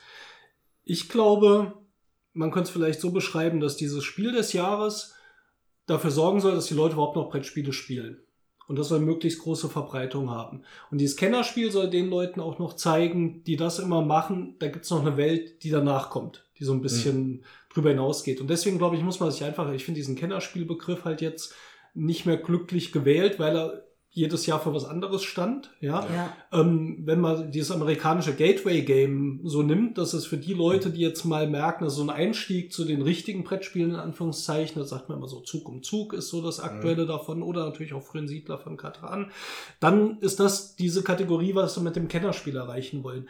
Und klar kann ich verstehen, man will nicht immer diesen Pöppel ändern, die Bezeichnung das ist auch nicht gut, ähm, aber ja, man merkt bei jeder Diskussion wieder, dass es doch für Verwirrung sorgt, was jetzt nun wirklich nominiert wird. Und ich glaube, da würde ich mir wirklich wünschen, dass es mal ganz klar ist. Spiel des Jahres bin ich happy mit. Und ich glaube, diese Richtung, was jetzt King Mhm. Domino sagt, kann ich gut mit leben. Das muss nicht die Spiele sein, die wir spielen und mögen. Deswegen kennen wir vielleicht auch nur eins von den dreien. ja. Ähm, Kennerspiel würde ich mir wirklich wünschen, wäre dann sowas wie fortgeschritten oder der nächste Schritt Gateway Game, dass das ein bisschen klarer definiert ist. Ähm, ich würde mir dann allerdings auch noch wünschen, dass man vielleicht auch noch so eine richtige Kategorie hat als dritte Kategorie, wo dann noch mal wieder die richtigen Brettspiele für die Vielspieler auch drin sind. Ja. Ja. oder wenn man das nicht macht, hat man natürlich immer noch den deutschen Spielepreis, der das mit abdeckt. Genau. Ja, der ähm, hat, die geht ja viel mehr in die Richtung, da wird halt auch abgestimmt. So, Ja. also wie gesagt, die ganzen Wahlen kann ich gut mit leben, aber so, ich bin verwirrt Ja. mit dem, was, wo, was will mir dieser Preis jetzt eigentlich vermitteln?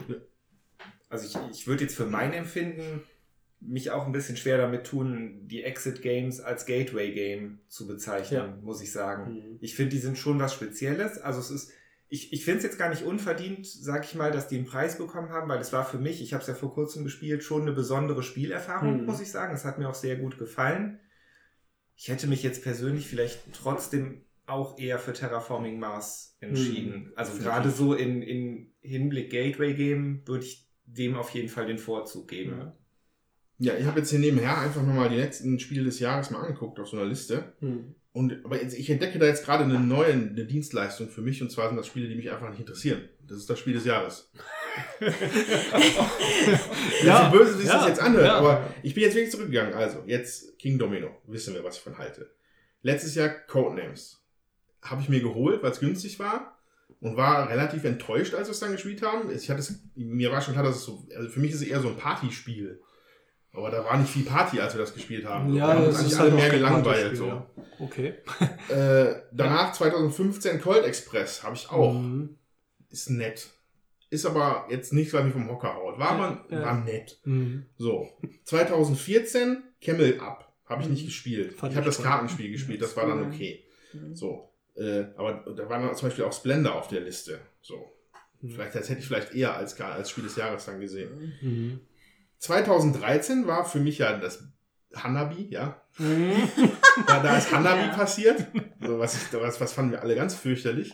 Mhm. Und ich bin, bin jetzt tatsächlich bis 2010 zurück, musste ich, um dann Dixit zu sehen als Spiel des Jahres. Dass du magst. Jetzt so. Dixit mochte Mhm. ich. Okay. Dixit fand ich ganz cool. Ja, ja. Auch nochmal was Neues, Interessantes damals. Aber der Preis Ähm, ist halt auch wirklich nicht für uns, muss man dann vielleicht Ja, wirklich das ist ja, vielleicht ist so es einfach sagen, ja. mittlerweile so. Ja. So, dann, möchte, dann wünsche ich mir mal, dass das Kennerspiel für mich ist. ja.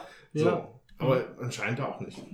Ja, der Preis ist nicht für uns, kann ich, würde ich jetzt nicht Ich sagen. einen Preis. Also der Preis ist nicht für dich, so, weil ich, ähm, Kennerspiel des Jahres.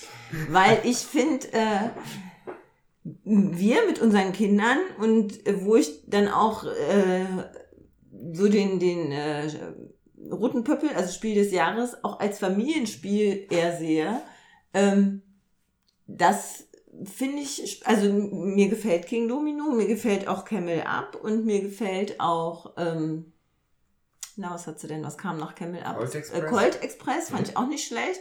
Ja, das sind so Sachen, die einfach auch witzig sind, die du mal spielst, die jetzt nicht viel Gehirnschmalz erfordern, wo auch viel Glück Mhm. ist und, und äh, ja, aber was auch einfach Spaß macht, so vom Setting her. Gerade Cold Express fand ich auch nochmal außergewöhnlich mit dem, äh, dass du dann schießt und dann fliegt der allerdings weiter. Also es ist nicht so komplett planbar. Ja, Das, das Deck, dass, dass da diese Zug, Züge aufeinander lagen. Mhm. Ja. Nicht Züge genau. im Sinne von dem Transportgerät, sondern Ja, ja. die Züge der Spieler. ja, ja. Das war ganz cool. Und ähm, also da finde ich schon für so einen, ja, was mehr so in, in Familie geht, ähm, das, das kann ich dann, da finde ich den Preis gut und das spielen wir ja auch und da haben uns einige Spiele schon auch gut gefallen. Würde mich jetzt mal gerade interessieren, weil ich die Kinderspiele des Jahres, die letzten jetzt nicht so wirklich kannte. Wie ist denn da dann die Unterscheidung noch zum Spiel des Jahres? Ähm, weil ich meine, du sagst ja also Mhm. Spiel des Jahres, dass sich das halt gut mit der Familie spielen lässt und die Kinderspiele sind dann aber halt so gedacht, dass die auch eher von den Kindern alleine gespielt werden oder wie, wie Ja, ist also da das- so die Abgrenzung? Da finde ich, das ist nochmal eine Spur drunter, also ähm, an Komplexität und auch an Zeit. Ähm, das ist das, was ich jetzt mit unseren nicht mehr spielen würde. Mhm. Also Mhm. ähm, unsere sind ja jetzt 11 und 13 und die äh, Svea hat sich äh, Spinderella damals nochmal angeguckt. Das Ja. war vor zwei Mhm. Jahren. Das hat ihr auch ganz gut gefallen, aber da hat sie schon gesagt, ach ja, brauchen tun wir das jetzt nicht unbedingt. Und mir war klar, ich würde das mit denen jetzt einfach auch nicht mehr spielen. Das ist, das ist wirklich für so Kinder, äh, Vier bis acht. ja, oder grob, ne? ja, viel, müssen ja schon ein bisschen fitter sein. Also ich würde schon sagen, so fünf bis zehn. Mhm. Also, Ja. äh, wo die auch noch Spaß dran haben. Also die Zehnjährigen sind dann schon fast raus, aber ähm, Mhm. ja, wir haben auch, äh, wie heißt das hier mit dem Schnipsen gespielt? Äh, Ja, Eispool. Eispool. Ja, also Also Ja. Für mich ist wichtig, wenn ich mit meinen Kindern spielen will, dass ich auch noch eine Herausforderung beim Spiel habe und dass mir das auch noch Spaß macht. Und das Ja. sind so frühere Spiele, die vielleicht den Spielepöppel da nicht gekriegt haben, sag ich, wie das verrückte Labyrinth.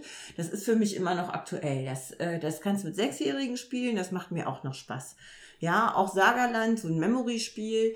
Ähm, ja, ist, wo ich denke, hm, aber wenn ich die Kinder dabei habe, die ja Spaß dran haben, dann spiele ich das mit, dann macht mir das auch Spaß. Mhm. Ja, und da, da muss aber für mich als, also für mich als Erwachsener muss auch noch eine Herausforderung da Ja. sein. Wenn ich Ja. da jetzt keine Herausforderung mehr habe, dann denke ich so, ja. Dann ist es Kinderspiel. Genau. Und, Ja. und da, das, das gefällt mir dann halt auch nicht. Das spiele ich dann auch nicht. Auf jeden Fall gratulieren wir allen Gewinnern Ganz und allen Nominierten auch. Ganz und genau. ähm, ja, das war mal unsere Meinung noch zum Spiel des Jahres. War jetzt doch, wir wollten eigentlich noch ganz kurz drüber sprechen. Ja. Aber fand ich jetzt eigentlich doch ganz interessant, weil es jetzt gar nicht um die Spiele ging, sondern mehr darum, für wen ist eigentlich dieser Preis? Und ich glaube, das ist auch die zentrale Frage. Vielleicht tut sich da im nächsten Jahr ja was. Genau, wir werden sehen.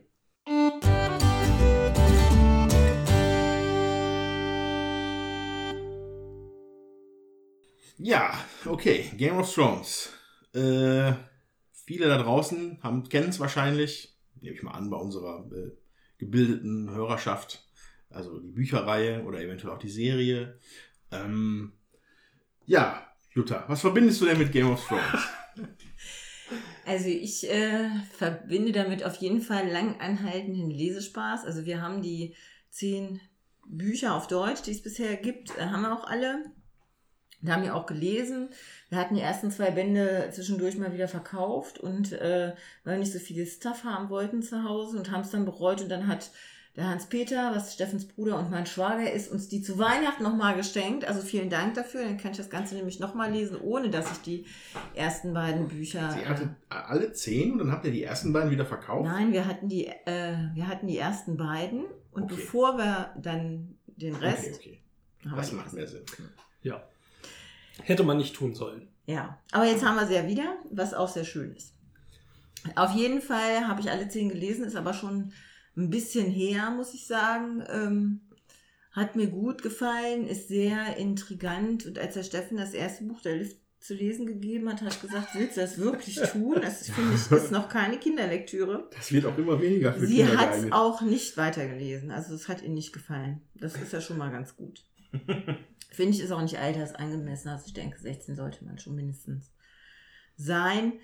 Ähm, ja, Ja, das, also, ne, also Game of Thrones, eine Fantasy-Buchreihe, so, für Leute, die es halt vielleicht überhaupt nicht kennen, ähm, die sich aber halt so, finde ich, so tonal und thematisch halt sehr abgrenzt von vielen anderen Fantasy-Büchern, die ich vielleicht gelesen Mhm. habe. Also, also, ich vergleiche es mal ganz gerne mit Tolkien, weil das sind wirklich zwei komplett unterschiedliche Sachen. Herr der Ringe oder Game of Thrones. Hatte ich letztens noch eine, einen lustigen Abend in, mit Gesprächen verbracht mit einem, mit einem Kumpel. Da haben wir dann immer verglichen. Game of Thrones und, und, äh, und Herr der Ringe, wer die cooleren Zauberer hat oder wer die besseren Kriege Mhm. hat und sowas. Da haben wir uns immer amüsiert. Sehr geeky. Ähm, aber was Game of, Game of Thrones ist halt finster. So. Mhm. Wo halt, wo es halt bei, bei Herr der Ringe immer so ein bisschen um Hoffnung vielleicht geht, geht es bei Game of Thrones thematisch immer bergab, habe ich das Gefühl. ja, das stimmt. Ja, wobei nicht nur, ne? Also ich finde, es ist auch ganz komplett anders geschrieben. Also bei äh, Herr der Ringe wird die Geschichte ja in der Regel relativ stringent erzählt und äh, man hat so eine Handlung, die sich dann, äh, die vielleicht mal unterbrochen wird und dann woanders, also mit anderen Personen dann weitergeht. Und Mhm. bei ähm, Game of Thrones ist es ja so, dass, dass äh, aus Sicht jeder Person äh, ja geschrieben wird und man äh, die Erlebnisse und Empfindungen derjenigen Person beschrieben wird, da ähm, geht die Handlung sozusagen dann weiter. Aber das, da sind auch verschiedene Sachen, die dann parallel paras, äh, passieren an unterschiedlichen äh, Stellen in der ganzen Welt. Ja, und das treibt die Handlung dann aber auch voran. Mir geht das ja so, ich würde ja dann immer gerne wissen, wie geht es denn jetzt mit der Person weiter? Und dann geht das ja nicht, weil dann ich zu viel von dem Buch verpasse. Das heißt, ich blätter dann schon mal vor und gucke, hm, jetzt noch fünf Kapitel, dann kommt, dann ist derjenige dann wieder dran mit seiner Handlung. Nicht lineares Lesen. Nee, nee, ich lese dann nicht weiter da, sondern ich lese dann schon. Aber dann freue ich mich schon drauf, dass ich in fünf Kapiteln weiß, dass jetzt derjenige, äh, der Charakter wieder weiter beschrieben wird und dessen Handlung jetzt weitergeführt wird. Also, ich glaube, war Platon, der gesagt hat, es gibt ja die beiden grundlegenden Geschichtentypen, diese Geschichten des Körpers und die Geschichten des Geistes. Und Geschichten des Körpers, alles, was so mit Action zu tun hat und was halt in Fantasy auch meistens so vorherrschend ist. Da taucht der Drache auf und da wird gekämpft oder ist die Schlacht hier und die Schlacht dort. Und die Geschichten des Geistes ist halt eher so, was, was sind so die Beweggründe der Figuren. Und das ist für Fantasy halt eher untypisch. Und ich finde, das zeichnet Game of Thrones für mich aus, zumindest von den Büchern her. Ich kenne die Serie kaum. Ähm, dass es wirklich ganz viel einfach das Innenleben der Leute ist. Es sind Gespräche, die stattfinden, aber auch ganz viel, was jemand denkt und so weiter. Deswegen fand ich es auch immer ganz schwer, mir vorzustellen, wie man das als Fernsehserie gut Ja. umsetzt. Ich habe auch nur die erste Folge gesehen, ähm, weil ich dann das Gefühl hatte, das hat mir so die Bilder kaputt gemacht, die ich jetzt aus den Büchern gerade hatte, von den Figuren, insbesondere auch hier der Tyrion, den Zwerg, den hatte ich irgendwie ein ganz anderes Bild. Das war nicht so der typische Kleinwüchsige und das hat es mir irgendwie so sehr kaputt gemacht. Deswegen habe ich also bei den Büchern jetzt die ersten zweieinhalb, bin ich jetzt im dritten Band drin äh, gelesen. Und was mir da gefällt, ist eben dieser Ansatz. Die, diese Kapitel haben ja auch immer nur den Namen der Person drüber stehen, über die dieses Kapitel jetzt wieder handelt. Ähm, dass dieses Innenleben und die, die Zwänge und was die beschäftigt und so, so toll rausgearbeitet ist. Außerdem finde ich es halt auch sprachlich einfach wunderschön geschrieben. Also finde ich einfach vom, vom Schriftstellerischen her, vom Handwerklichen, äh, einfach mit das Beste. Da finde ich ein Tolkien hat zwar eine tolle Welt geschaffen, aber ich finde ihn echt schwer zu ertragen, manchmal, was man da lesen muss. Wenn so ein dritten Band kommt und der Ring sehr schwer wird und so, das ist äh, ja, vielleicht heute nicht mehr ganz zeitgemäß. Und das fand ich bei Game of Thrones einfach eine ganz andere Liga. Ich finde auch diese ganze, was ja häufig man in so Fantasy-Literatur hat, es gibt einen guten und es gibt einen sch schlechten und ähm, es geht darum, dass äh, der Gute siegt und der Schlechte unterworfen wird. Und je mehr sich diese Handlung ähm, vorangetrieben wird, desto äh, unterschiedlicher werden auch diese Charaktere dargestellt. Also man kann tatsächlich, auch wenn man ein negatives Bild von einem Charakter hat, äh, entwickelt er im Laufe der Geschichte trotzdem auch so Züge, wo du denkst, boah, das ist aber äh, positiv. Der, der ist nicht nur äh, schlecht, also diese Charaktere werden ganz detailliert äh, geschildert und dargestellt und äh, mit ihren guten und auch den schlechten Seiten. Das ist nicht so ein Bild, was so ähm, reduziert. Ja. Ja, also stimme ich dir vollkommen zu. Das ist halt, während, während sich das bei anderen Fantasy-Sachen vielleicht manchmal ein bisschen archetypisch anfühlt, ist das bei Game of Thrones nie, finde ich. Alle Charaktere haben, also es gibt welche, die sind abgrundtief böse und die haben auch wirklich kaum Qualitäten, die die irgendwie besser darstellen lassen. Trotzdem kriegen die meistens dann nochmal irgendwann so einen Twist. Also mir fällt dann zum Beispiel der Hund ein, also der, der, äh, der, äh, der Hound im Englischen. Äh, ein, ein barbarischer Krieger, Misanthrop, aber alles basiert auch so ein bisschen darauf, dass er halt von seinem Bruder damals äh, schwer verletzt worden ist. Und, das, und daraus hat sich eine gewisse Sache entwickelt dann bei ihm. An dieser Stelle natürlich kurz, ich versuche es zu vermeiden, aber ich, ich, manchmal kommen vielleicht Spoiler, die mir rausrutschen. Also ich bin halt bei der Serie beim aktuellsten und ich bin auch bei den Büchern komplett durch. Und manchmal habe ich dann, ich, also ich habe hier am Tisch ein bisschen Angst, dass ich den Steffen spoiler. äh, und allgemein euch da draußen auch. Also bitte seht es mir nach. Aber ich versuche es halt so, so möglichst vage zu halten, wie es geht. Also wir versuchen es spoilerfrei So, ähm, also genau, also alle Charaktere haben halt auch, haben irgendwie mehrere Facetten an sich. Und dadurch, dass sie halt im inneren Monolog halt viel erzählen, äh, oder in, aus der Sicht der Person das halt passiert, äh, lernt man die auch kennen. Und auch über die, die, wie die, die Charaktere entwickeln sich auch stark über alle Bücher. Ähm, der, der Autor, George R. Martin, hat auch selber schon immer wieder erwähnt, dass sein zentrales Leitthema wäre das menschliche Herz im Konflikt mit sich selbst. So, und ich finde, das trifft es eigentlich ganz gut. Und das unterscheidet es auch sehr von dem, was es jetzt was Herr der Ringe ist, zum Beispiel. Ähm, da hat auch Martin gesagt, ähm, also Herr der Ringe ist ein großer, wäre ein großer Einfluss auf ihn gewesen, Aber äh, der, sein Kritikpunkt war, dass er eine Art utopisches Disneyland-Mittelalter in seinem Buch hat. Und da hatte der, hat George Martin halt Das kann man ihm nicht vorwerfen. Das kann man ihm nicht. Wenn es ein Disneyland-Mittelalter wäre, wäre es der schlimmste Freizeitpark aller Zeiten. äh, aber, also was man vielleicht aber auch noch dann, auch noch so ein bisschen, die Thematik so ein bisschen vertieft, ist halt, dass auch das europäische Mittelalter, das historische, hat sich auch ein bisschen, spiegelt sich ein bisschen wieder in den Geschichten. Es geht halt um den Rosenkrieg und äh, Kreuzzüge oder Wilhelm der Eroberer. Also, so, so, da sind so ein paar Themen sind halt mit immer in die Geschichte von Westeros eingeflossen. So. Und äh, vielleicht fühlt es sich dadurch einfach auch ein bisschen äh, fundierter an. Nicht fundierter, aber mehr so ge- fühlt sich äh, realistischer geerdet, an. geerdeter Ja. an. Das ist nicht so abgehoben. Ja. Ja. Genau, ja. Äh, sollen wir vielleicht einmal trotzdem ganz kurz die zusammen. Ja, Das ist schwierig, ja, wir wollen ja nicht wirklich spoilern. Ja. Ähm, vielleicht auf einer ganz groben Level. Es gibt eben verschiedene Häuser, Adligenhäuser, sage ich mal, die Ja. untereinander in Beziehung stehen, teilweise äh, verbündet, teilweise verfeindet, teilweise wechselt es dann natürlich auch Ja. zwischendurch.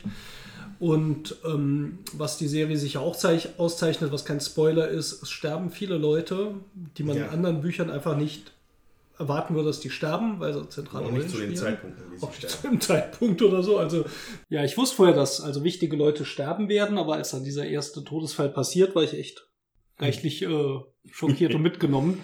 Und äh, das fand ich auch, ja, das war schon irgendwie auch cool, weil damit echt auch mit so einer Tradition gebrochen wird, die du aus anderen Büchern nicht kennst. Der Ja. stirbt nicht oder so früh ähm, wichtige Personen, die dann einfach weg sind. Und auch dieses Verbrechen, das vorher passiert, das ich jetzt nicht näher erläutern will, fand ich auch schon echt. äh, pff, Ja, es sind halt sehr finstere Themen, erwachsenen Themen. Ja. Und ähm, ja, und, und die Geschichten stellen halt, glaube ich, halt auch immer also auch sehr daraus, welche dunkle Züge halt so ein Mensch halt haben kann. Ja. Und ähm, wie rücksichtslos sich Menschen verhalten können. Äh, aber das ist halt mal so was Interessanteres. Also nicht interessanteres, aber interessant. Interessant, Dark Fantasy oder Nitty Gritty Fantasy. Grim Dark.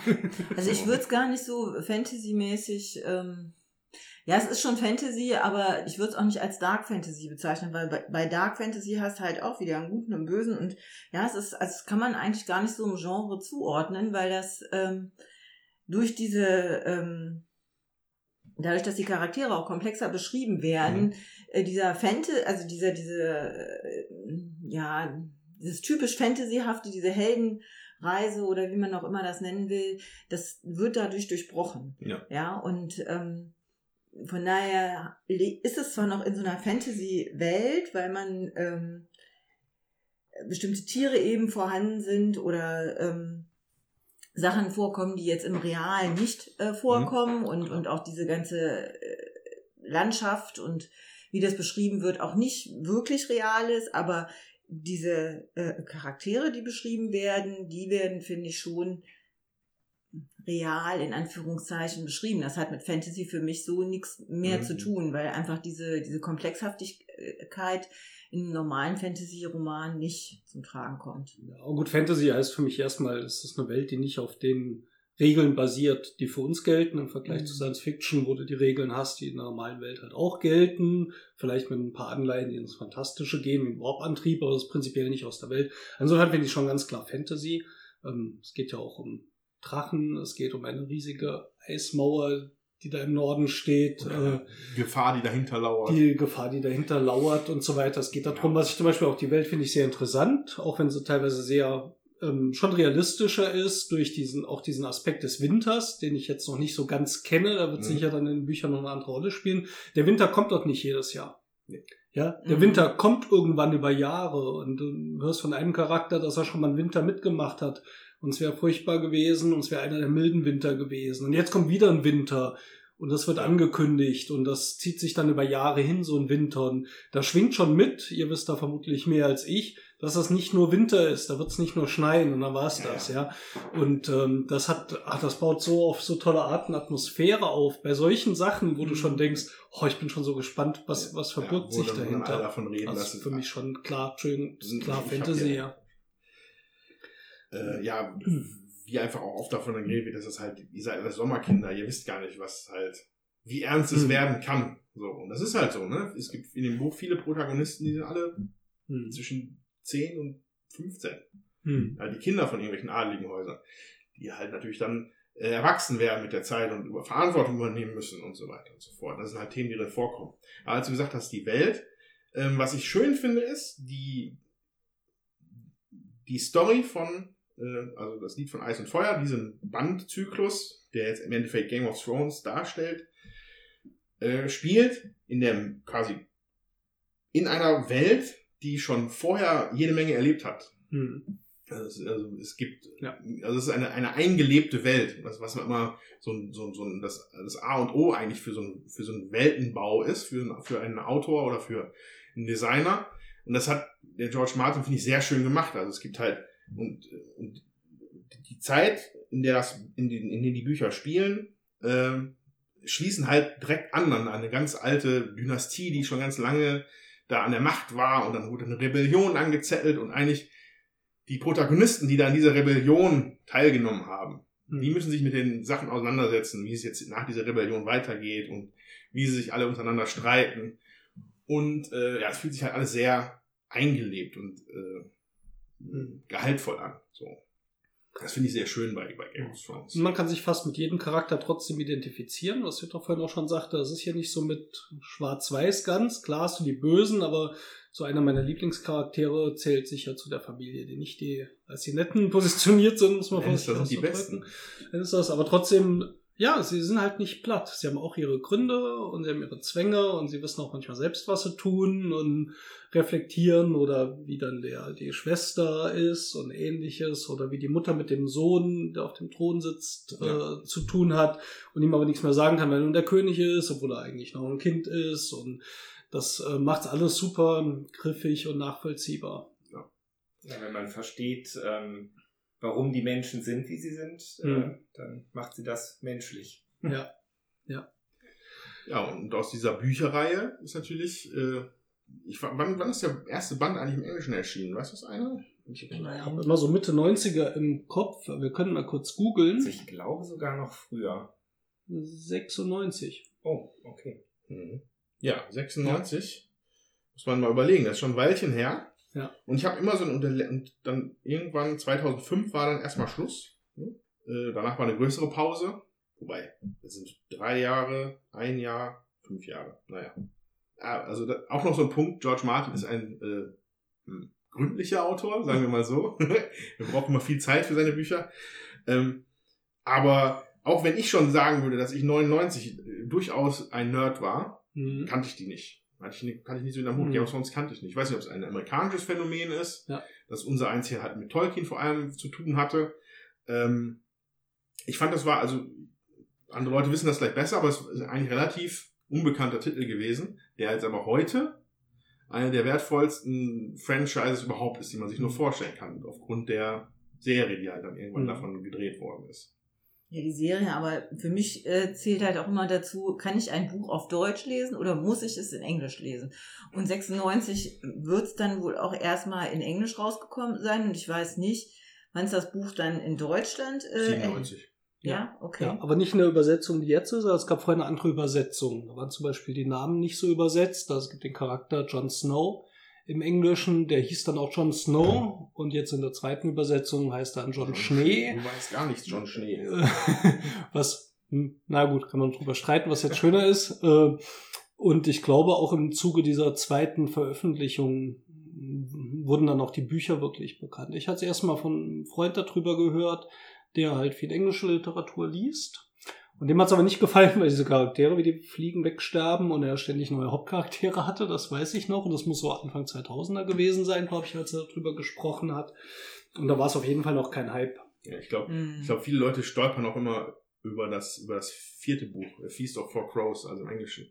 Weil du hast die ersten drei Bände, hast du eigentlich relativ konstant die Charaktere. In dem vierten Buch komplett andere. Ja. Werden andere, Ja. Ja. andere, komplett andere Sachen beleuchtet durch andere Charaktere. Mhm. Äh, ich fand den trotzdem gut im Band, als ich ihn gelesen habe, aber ich glaube, viele Leute stolpern da irgendwie drüber. Ja.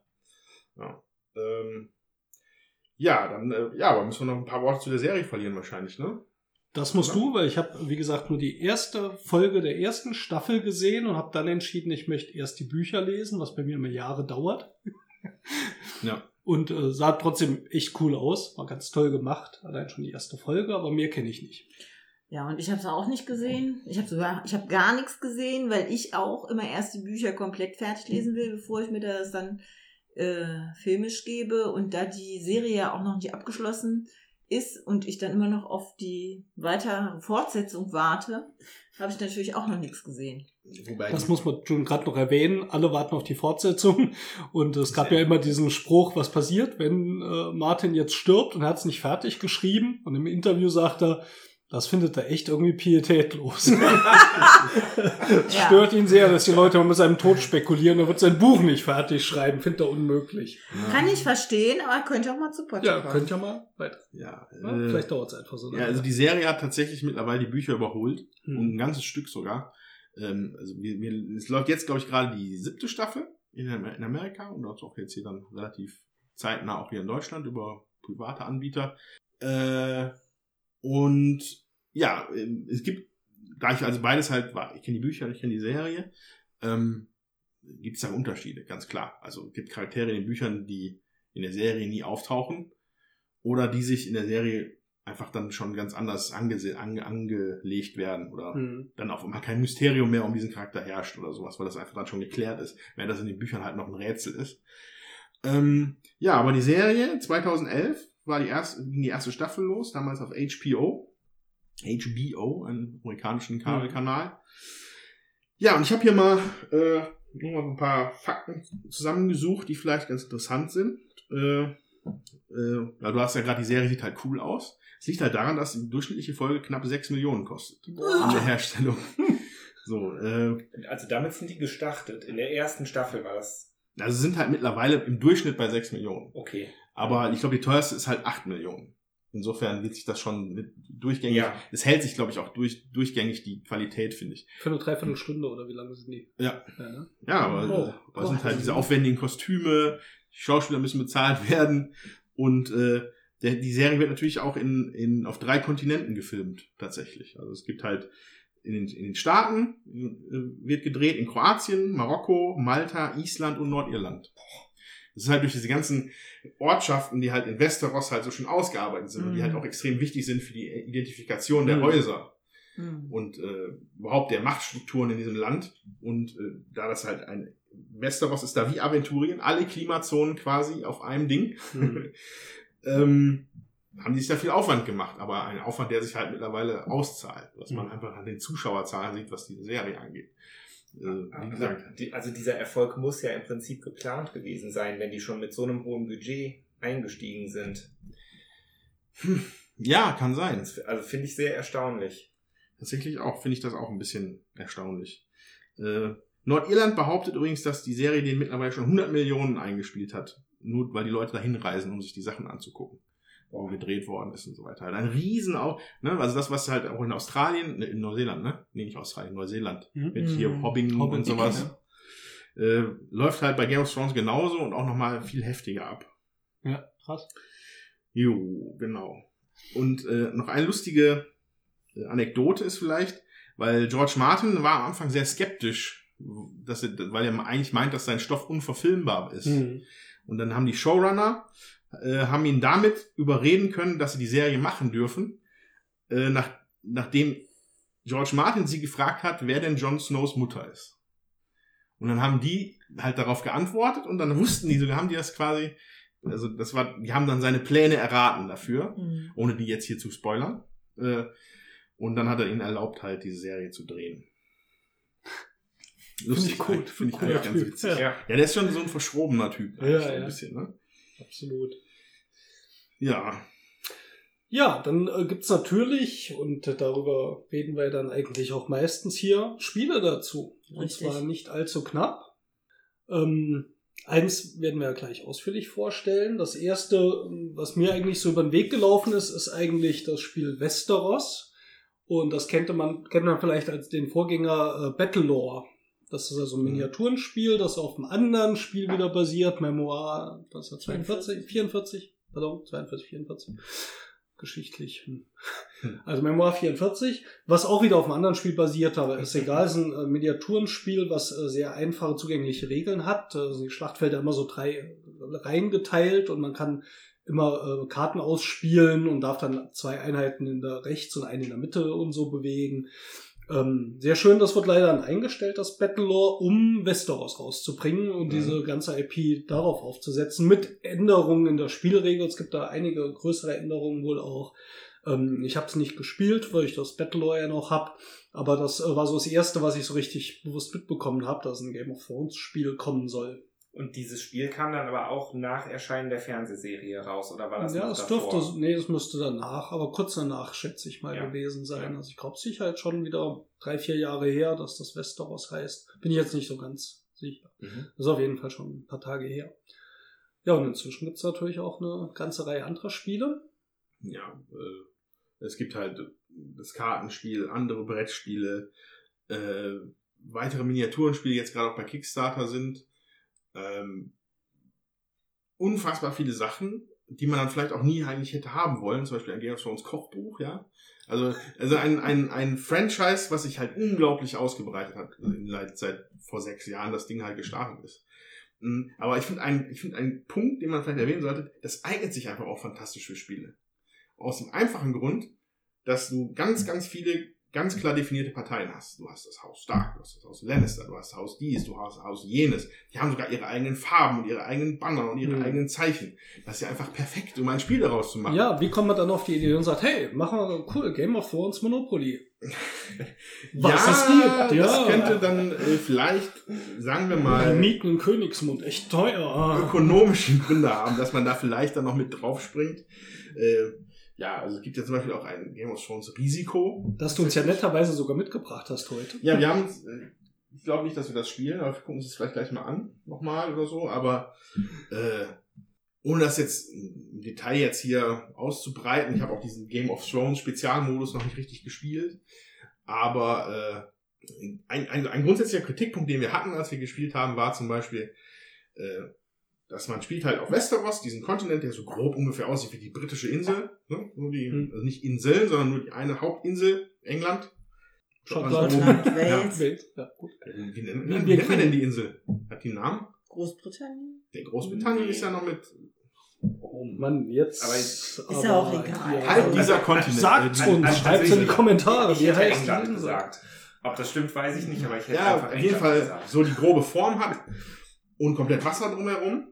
So, wenn man dann da Risiko spielt und aber überall an, den, an allen Seiten Häfen sind, mit denen man zu jedem anderen Hafen fahren kann mit seiner Truppe, hast du halt keinerlei Möglichkeiten, dir irgendwie einen strategischen Vorteil zu erspielen. Dass Hm. du jetzt da das berühmte Australien-Risiko, dass man jetzt in, in Australien sitzt.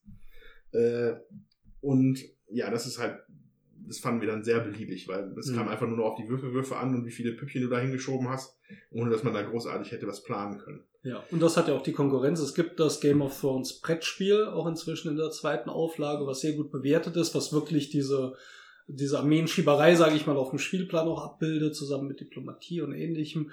Und äh, das natürlich ein anderes Kaliber ist. Mhm. Ist äh, auch das zweitbestbewertetste, wenn ich das richtig gesehen habe, bei Boardgame Geek. Okay.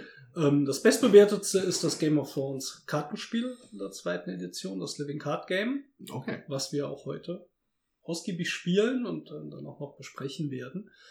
Und es gibt noch ein paar kleinere Spiele. Neues von Knizia. Äh, Game of Thrones, die Intrigen von Westeros. Wobei ich glaube nicht, dass das so klein ist. Für zwei bis sechs Spieler ab acht Jahren. okay. Man sichert sich die Hilfe von Höflingen am Hof von Kings Landing, um auf den eisernen Thron zu gelangen. In so vielen Runden, wie es Spieler gibt, bekommt man zu Beginn Charakterkarten aus den Häusern Stark, Lannister, Baratheon und Ta- Targaryen. Nach genauen Regeln spielt man jeweils eine Karte in einer Reihe oder darüber, falls ein Haus mit einem der Charakter Charaktere darunter liegt. Die unterste Reihe darf acht Karten nicht überschreiten. Man kann nicht spielen, nee, Entschuldigung, kann man nicht spielen, scheidet man aus. Der Letzte im Spiel gewinnt die Runde und eine Karte Eiserner Thron, die Strafpunkte annulliert. Die anderen erhalten Strafpunkte für verbliebene Karten. Man gewinnt mit den wenigsten Strafpunkten. Hm. Bei Heidelberger erschien letztes Jahr, also 2017 von Fantasy Fly Knizia. mit ihren schönen Lizenzen. Ja. Ein Quizspiel gibt's noch. Es, gibt, es gibt bestimmt alles. Ja. Mensch, ärgere dich nicht, wo die dann wirklich komplett sterben, die Figuren wahrscheinlich. so einer Blutlache. ja. Nee, aber wenn man bei Boardgame Geek guckt, äh, die, die Liste ist auch deswegen so lang, weil es einfach super viele Erweiterungen zu dem Game of Thrones Kartenspiel gibt. Ja. Das ist, glaube ich, 80 Prozent von dem, was man da in der Liste findet. Und ähm, ja, da gab es jetzt noch ein relativ neues, auch von 2016, diese The Hand, A Game of Thrones, Hand of the King. Das hat so eine Comic-Grafik, ist Aha. von Bruno Catalla. Das müsste man sich ja dann doch vielleicht auch mal anschauen noch. Ähm, ja, also Love Letter oder sowas. Nee, Love Letter war ja nicht von 15 bis 30 Minuten, aber ab 14. Das ist auch interessant. ja, ähm, können wir uns ja vielleicht bei Gelegenheit mal noch anschauen. Also, wer sich für Game of Thrones Spiele interessiert, der findet schon reichlich Sachen und äh, auch einige sehr gute von den Bewertungen bei Boardgame Geek her. Ja, sollen wir uns mal reinstürzen? Ich habe, erst habe ich noch eine, eine, habe ich noch eine entscheidende Frage. Ja. Äh, was sind eure Lieblingshäuser bei Game of Thrones? Habt ihr da eine überhaupt welche? Ah, Also ich würde definitiv Lannister nehmen, weil ich einfach äh, Tyrion grandios finde und einfach die Charaktere auch hier ähm, Joffrey nicht weil er sympathisch ist, kann man so nicht sagen, aber weil sie diese Geschichte einfach so vorantreiben und deswegen finde ich Haus Lannister ist schon Ja, lies mal weiter. ja. Mal gucken, was du von den Lannistern noch hältst. ist im Moment Stand Buch zweieinhalb auf jeden Fall mein Favorite. Jutta? Ja, mir gefällt das Haustag am besten. Also das, ähm, ich sag mal, wird ja von Anfang an relativ positiv eingeführt. Es entwickeln sich da auch ähm, nicht, also Abgründe nicht so viele wie ähm, bei den Lannisters, finde ich. Ähm, aber ähm, mir gefällt es auch, die haben ja alle so ein, also die, das stellt sich ja schon im ersten Buch raus, die haben ja Kinder und die Kinder haben alle so einen Wolf. Und äh, mir gefällt es auch, äh, dass man mit so einem Tier so verbunden ist. Das äh, hat natürlich auch wieder was Fantastisches und ähm, naja, auf jeden Fall ist das mein Lieblingshaus. Ich glaube, bei den Lannisters gefällt mir auch, dass man das Gefühl hat, dass das halt nicht ein Haus ist, sondern auch schon wieder verschiedene Parteien scheint das so gut, zu sein. Ja, das ist halt immer diese Familienclans, die da noch dazugehören, immer diese Ja. Lehnsherren sind ja, die großen Häuser haben ja immer zig Leute, die auf die hören, ihre hm. Banner, Bannerträger oder sowas, wie das glaube ich genannt. Ja. Ja. Äh, ja. ja. Das sind vielleicht im Moment auch die Häuser, die am stärksten rausgearbeitet sind mit dem Stand, wo ich gerade bin. Mhm. Also die anderen, die verblassen ein bisschen dagegen. Da wird, Ja. wirst, wirst teilweise die Namen also gar nicht mehr so genau. Ähm, gerade diese Schwester von Caitlin ist das, glaube ich, ne, wo. Tyrion dann gefangen gehalten wird. Lian, Li, Li, Lian, Liana? Tully. Nee. Ja, Italien. Ja, die fand ich auch ähm, Arren. sehr Fall, interessant. Verheiratet, verheiratet waren. Ja. Da Okay, die Verwandtschaftsverhältnisse. los. Es gibt Genau. hinten in den Büchern immer noch mal Ja. so 20, 30 Seiten, wo man nachlesen kann, wer mit wem verwandt ist, was so gut strukturiert ist, dass man es wirklich benutzen kann und das Ja, nervt. da muss man ich muss da echt Geduld immer mitbringen. mal wieder ein bisschen reingucken. Ähm, die fand ich zum Beispiel auch auf Anhieb recht interessant, aber da war noch nicht viel passiert. Einfach Ja. so. Ja, das bei dem Stand bisher. Ja, also, Was denn deins? Ja, okay, also, ne, vielleicht, also, jetzt mal ab, man, ne, es gibt natürlich auch Lieblingscharaktere so, ne, also ich, ich bin halt immer auf der Seite von Arya Stark so. Da Hm. bin ich Ah, halt, ja. die finde ich halt super. Aber, was die Häuser angeht, ich bin, ich mag die Schurken. Ich finde, die Schurken sind so toll geschrieben in den Buch, in den Büchern. Äh, Ich glaube, weil auch George Martin da einfach dann auch, der hat da, glaube ich, eine Art Vergnügen dran, diese Bösewichter dann auch wirklich Mhm. böse zu machen. Deswegen bin ich halt auch ein großer Fan von den Lannistern Hm. Äh, von, von dem Haus Klegan, was eigentlich nur also der Hund und der Berg sind. Mehr, mehr kriegt man eigentlich nicht mit, aber das sind halt, der Berg ist halt der ultimative Schurke mit Mhm. in dem Buch. Äh, und ich bin ein großer Freund von den Graufreuds. Also diese, diese Wikinger-Piraten, die da immer ihr eigenes Ding auf ihren Inseln kochen, Hm. die ja natürlich auch wichtig werden. Dann, es gibt halt auch einen Hauptcharakter, der da von den Graufreuds ist. Äh, und ja, die finde ich einfach faszinierend. So. Ich mag die Bösen. Ich weiß gar nicht, zu wem die gehören oder ob das ein eigenes Haus ist. Es gibt doch noch diese Insel, wo dieses Mädchen mit dem Narren und dem alten Mann lebt. Wer ist das? In, in einer Bucht. Hm? Okay, dann äh, schneid's raus.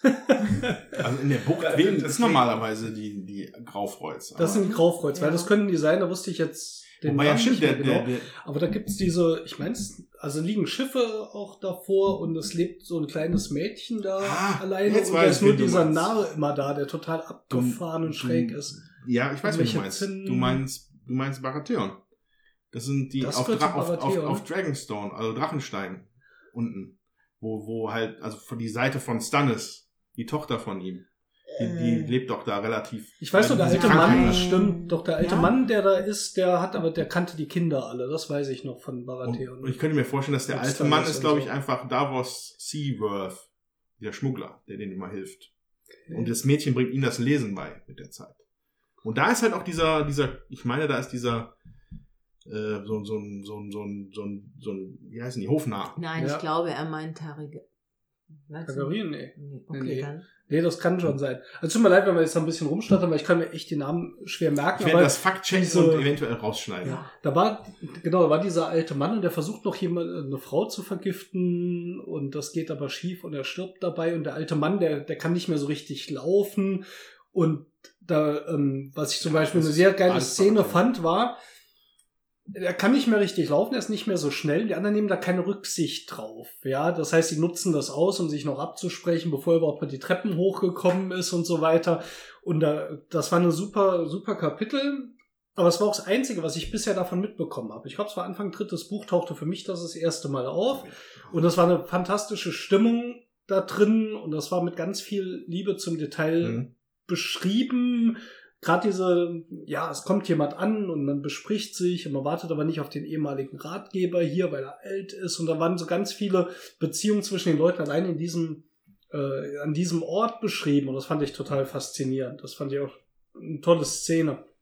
Tut mir leid, jetzt nicht mal den Namen dazu, weil wer es gelesen hat oder so, wird sich vielleicht trotzdem dran erinnern. Ja, ich glaube zu wissen, was das ist. Hm. Aber ist jetzt auch egal. Ja. ja, aber ja, aber es ist, lebt halt von so vielen coolen Szenen auch oft. Hm. Und einprägsame, wirklich tiefgreifende Änderungen dann in der Story und äh, Hm. jetzt sind wir schon Spielen wieder weggekommen, aber. Genau, aber das, machen können wir jetzt, jetzt gleich machen. Ähm, Tommy, du hast kein Lieblingshaus, weil du bist unbedarft bei Ähm, Game of Thrones. Die Beutlins zählt nicht, ne? Guter Versuch. nee, es, ähm, Ja. ja. ich habe, also ich hatte euch ja schon gesagt, ich habe halt das erste Buch vor langer Zeit mal angefangen zu lesen. Ich, es hat mir total gut gefallen. Ich weiß nicht, irgendwas passierte, dass ich wieder aufgehört habe, es zu lesen und ja, jetzt stehe ich hier oder jetzt sitze ich hier und äh, kann eigentlich nichts dazu sagen, außer irgendwelche vagen Erinnerungen an die Nachtwachen, heißen sie so? Nachtwache, ja. Ja, konnte ich mich noch erinnern. Die finde ich super. Ja, die sind auch klasse, ja. Ja. Ja, ich, ich finde es nur lustig, wenn du sagst hier Beutlins. Ich muss mir einfach nur mal vorstellen, was wenn da passieren würde, wenn da so eine Lannister-Meuchelmörderbande geführt von dem Berg im Auenland ein- einreiten würde. oh Gott, oh Gott. Das sähe ganz schlecht aus für die Hobbits. Nein, aber das ist also, das ist mir auch ganz klar, dass das schon zwei Paar Schuhe sind. Ja. Der Herr der Ringe und Aber es wird interessant sein, wie dir das Spiel gefällt, ohne vielleicht den Hintergrund so weit zu kennen. Genau. Und das sagt ja auch was über das Spiel aus. Und dann würde ich sagen, jetzt stürzen wir uns mal rein in Game of Thrones, der eiserne Thron, das Kartenspiel. Die zweite, Edition. Und spielen mal eine Runde oder zwei oder vier. Yay, Cool, spielen. Bis gleich. Bis gleich.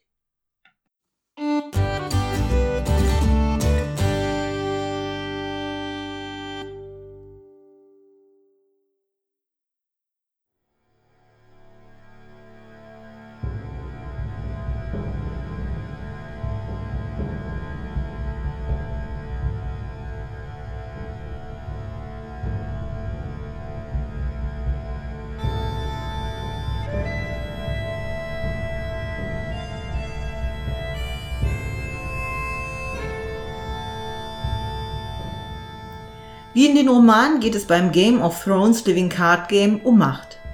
Jeder Spieler übernimmt eines der Häuser von Westeros und stürzt sich in Kampf, Spionage und Intrigen, um als erstes Haus 15 Macht zu sammeln. Neben dem normalen Kartenstapel, der Charaktere, Orte, Gegenstände und Ereignisse enthält, fällt als Besonderheit des Spiels der Strategiestapel auf, der sieben ausgewählte Strategiekarten enthält. Vor jeder Spielerunde wird verdeckt eine Strategiekarte ausgewählt und gespielt. Somit gibt jeder Spieler der aktuellen Spielerunde eine eigene Ausrichtung, denn die Strategiekarte bestimmt nicht nur das Einkommen für die Runde, sie legt auch fest, wer den Startspieler bestimmt und die Effektivität von Angriffen. Selbst das Handkartenlimit am Rundenende gibt man sich bei der Wahl der Strategiekarte selbst vor. Viele Strategiekarten ändern sogar die Regeln für sich selbst oder gar für alle Spieler. Eine Spielrunde beginnt dann mit der Aufmarschphase in der die Spieler nacheinander, beginnend mit dem Startspieler, neue Karten ins Spiel bringen können. Das Einkommen, das durch die Strategiekarte festgelegt wird und durch ausliegende Karten modifiziert wird, verfällt am Ende einer Runde. Daher ist Vorplanung wichtig. Denn manche Karten können in den Folgephasen noch gegen Gold ausgespielt werden und übriges Gold spielt am Ende jeder Runde noch einmal eine wichtige Rolle. Dazu gleich mehr. Die nun folgende Herausforderungsphase ist der Kern des Spiels. Beginnend mit dem Startspieler hat jeder Spieler die Möglichkeit, einen Militäreinsatz, ein Intrigenspiel und einen Machtkampf gegen andere Häuser durchzuführen. Dazu benötigen die eingesetzten Karten das entsprechende Symbol und müssen genug Stärke besitzen, um die Stärke der gegnerischen Karten zu erreichen, die, ebenfalls mit dem passenden Symbol, zur Verteidigung geschickt werden.